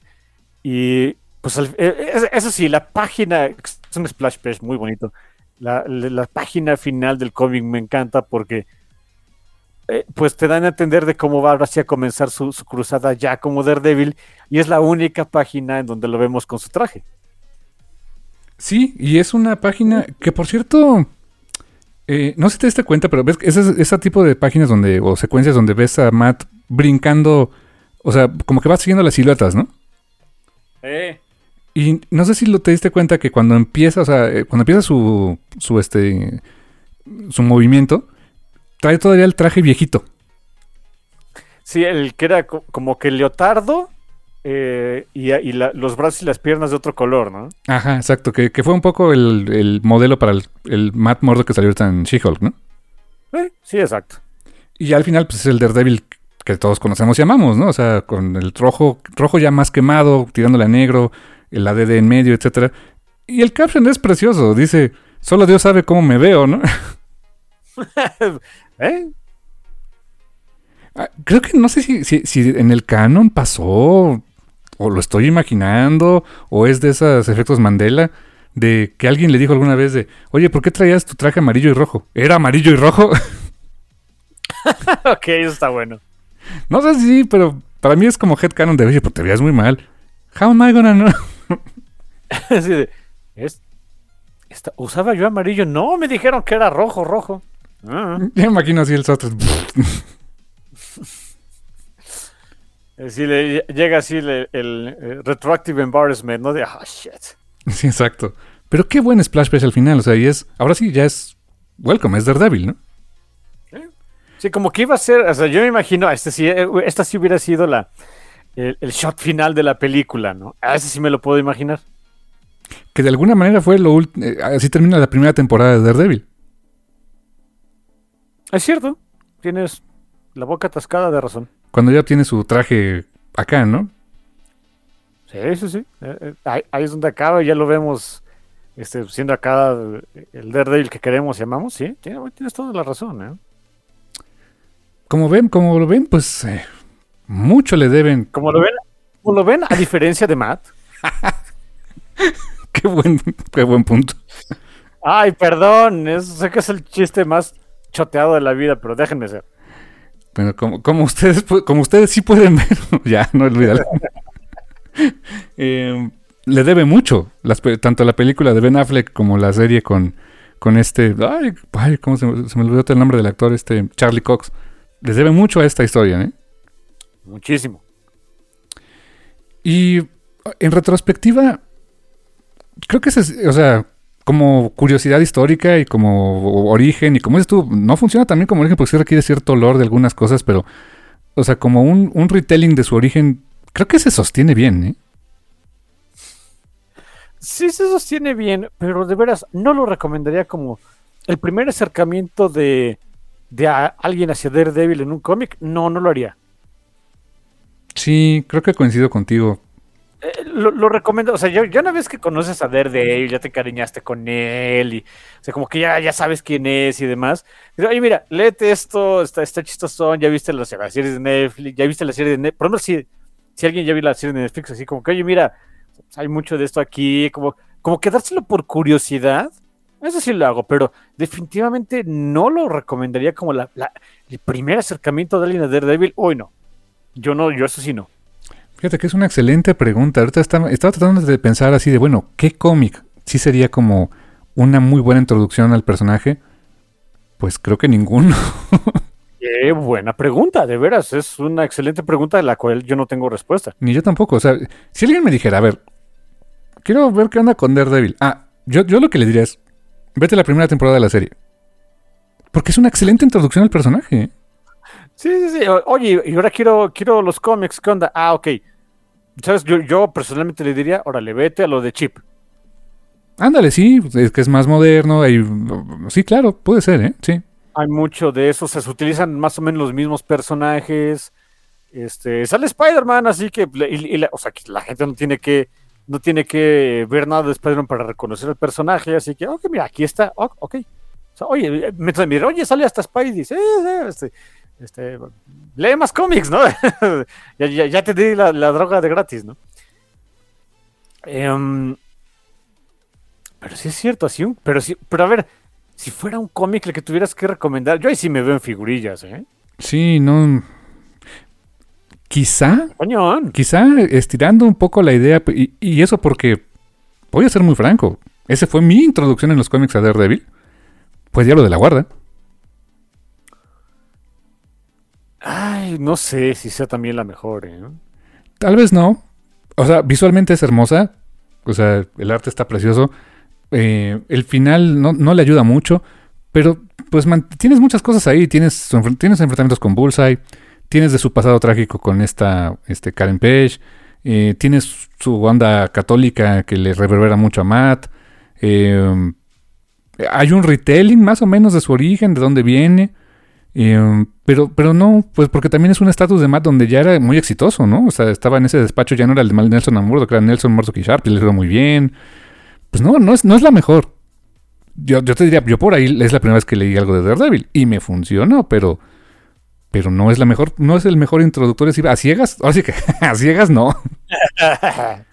También sabes que, que o sea, qué otra, qué parte también digo, no sé si esto funcione por ahí. Eh, el que ahí se muere Karen Page. Sí, claro, no, no te resuena tanto, ¿no? Sí, ay, ay, es, es complicado, de veras, eh, este, qué curioso, ¿no? Uno de los cómics y bueno, de los personajes que han tenido comercialmente más éxito para Marvel y decir, recomiéndame un cómic introductorio de, uh, tamales y atoles. Es curioso. Lo más cercano es este, pero no es del todo lo mejor. ¿eh? Mira, yo, yo insisto, yo no lo hacía, yo no lo hacía. Sí, no, creo que yo sí, eh, que me perdonen los fans más acérrimos del cómic de Daredevil, pero yo sí les diría, ¿quieres conocer el personaje? Ve la primera temporada de la serie. Es una excelente introducción a Daredevil. Sí, de veras que sí, ¿eh? O sea... eh. Ya después de ahí, pues vemos. Ya, exactamente, ya, ya, ya veremos, ya veremos. Exacto. Ay, qué cosas, es, es Daredevil, Daredevil siempre es raro. En cuanto al arte, ¿qué te pareció el arte de Romita aquí? Ah, era un Romita Junior en, este, que ya estaba, ya, ya empezaba a estar acá en el top de su game, ¿eh? O sea, Sí. ya, ya estaba bien, ya bien definido, tenía muchos detalles, un estilo muy reconocible. Digo, su Kingpin, no sé si de, de él haya salido, qué onda, pero su Kingpin, eh, ah, en lo que a mí me da a entender, eh, siento que es como que su... eh, de- definió mucho el, el cómo es Kingpin, por lo menos físicamente. Em, lo único es que su mate sí está chistoso, porque su mate es rubio. Sí, no, no es pelirrojo como debería ser, ¿no? Pero- Sí, es, es lo único que sí me quedé de. ok, yo, eh, es, es de repente lo que me. Digo, es un detalle muy bobo en un. En un de superiores, ya lo sé, pero es lo que sí me saltaba el tiburón de por qué este dude es rubio, no es rubio. sí, ahí este, creo que fue la colorista que tomó la decisión probablemente, pero no sé.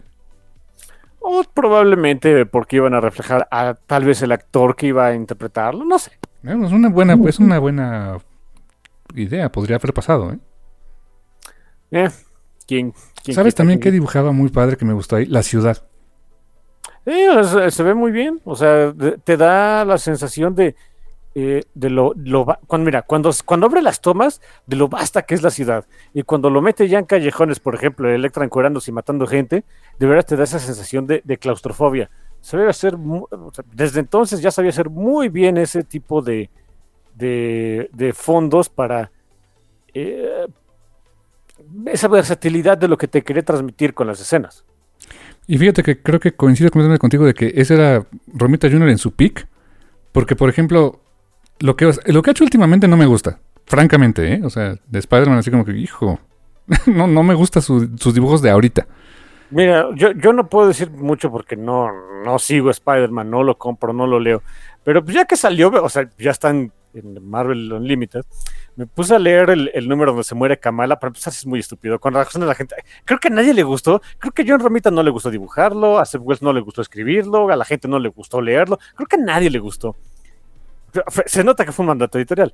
Eh, pero independientemente de eso, dude, el, el- el número está feo. O sea, Sí. Romita, por eso te digo, yo creo que a Romita ni siquiera le gustó dibujarlo, pero va. Y, y fíjate, y me voy al pasado. ¿Te acuerdas de Romita cuando dibujó en Masacre Mutante? Oh, shit. Ok, sí, ese estaba muy bien. Era muy bueno también, pero era otro estilo. Otro estilo de Romita, ¿no? Sí, todavía no lo sentías como, o sea, era muy bueno, pero recuerdo que tú me tuviste que decir, este es John Romita. Y tú así de, no. Pues, Yo, yo- yo conocía al John Romita con, con sus este, eh, ropas que todo el tiempo parecen vendas, ¿no? O sea, dije, no, este no es John Romita Jr. Ajá. Ya veo los créditos y es oh, fuck, sí soy John Romita Jr. Y por eso aquí, en esta en particular, es, es el equilibrio perfecto, ¿eh? Creo que es la mejor obra en cómic que he leído de Romita Jr., francamente.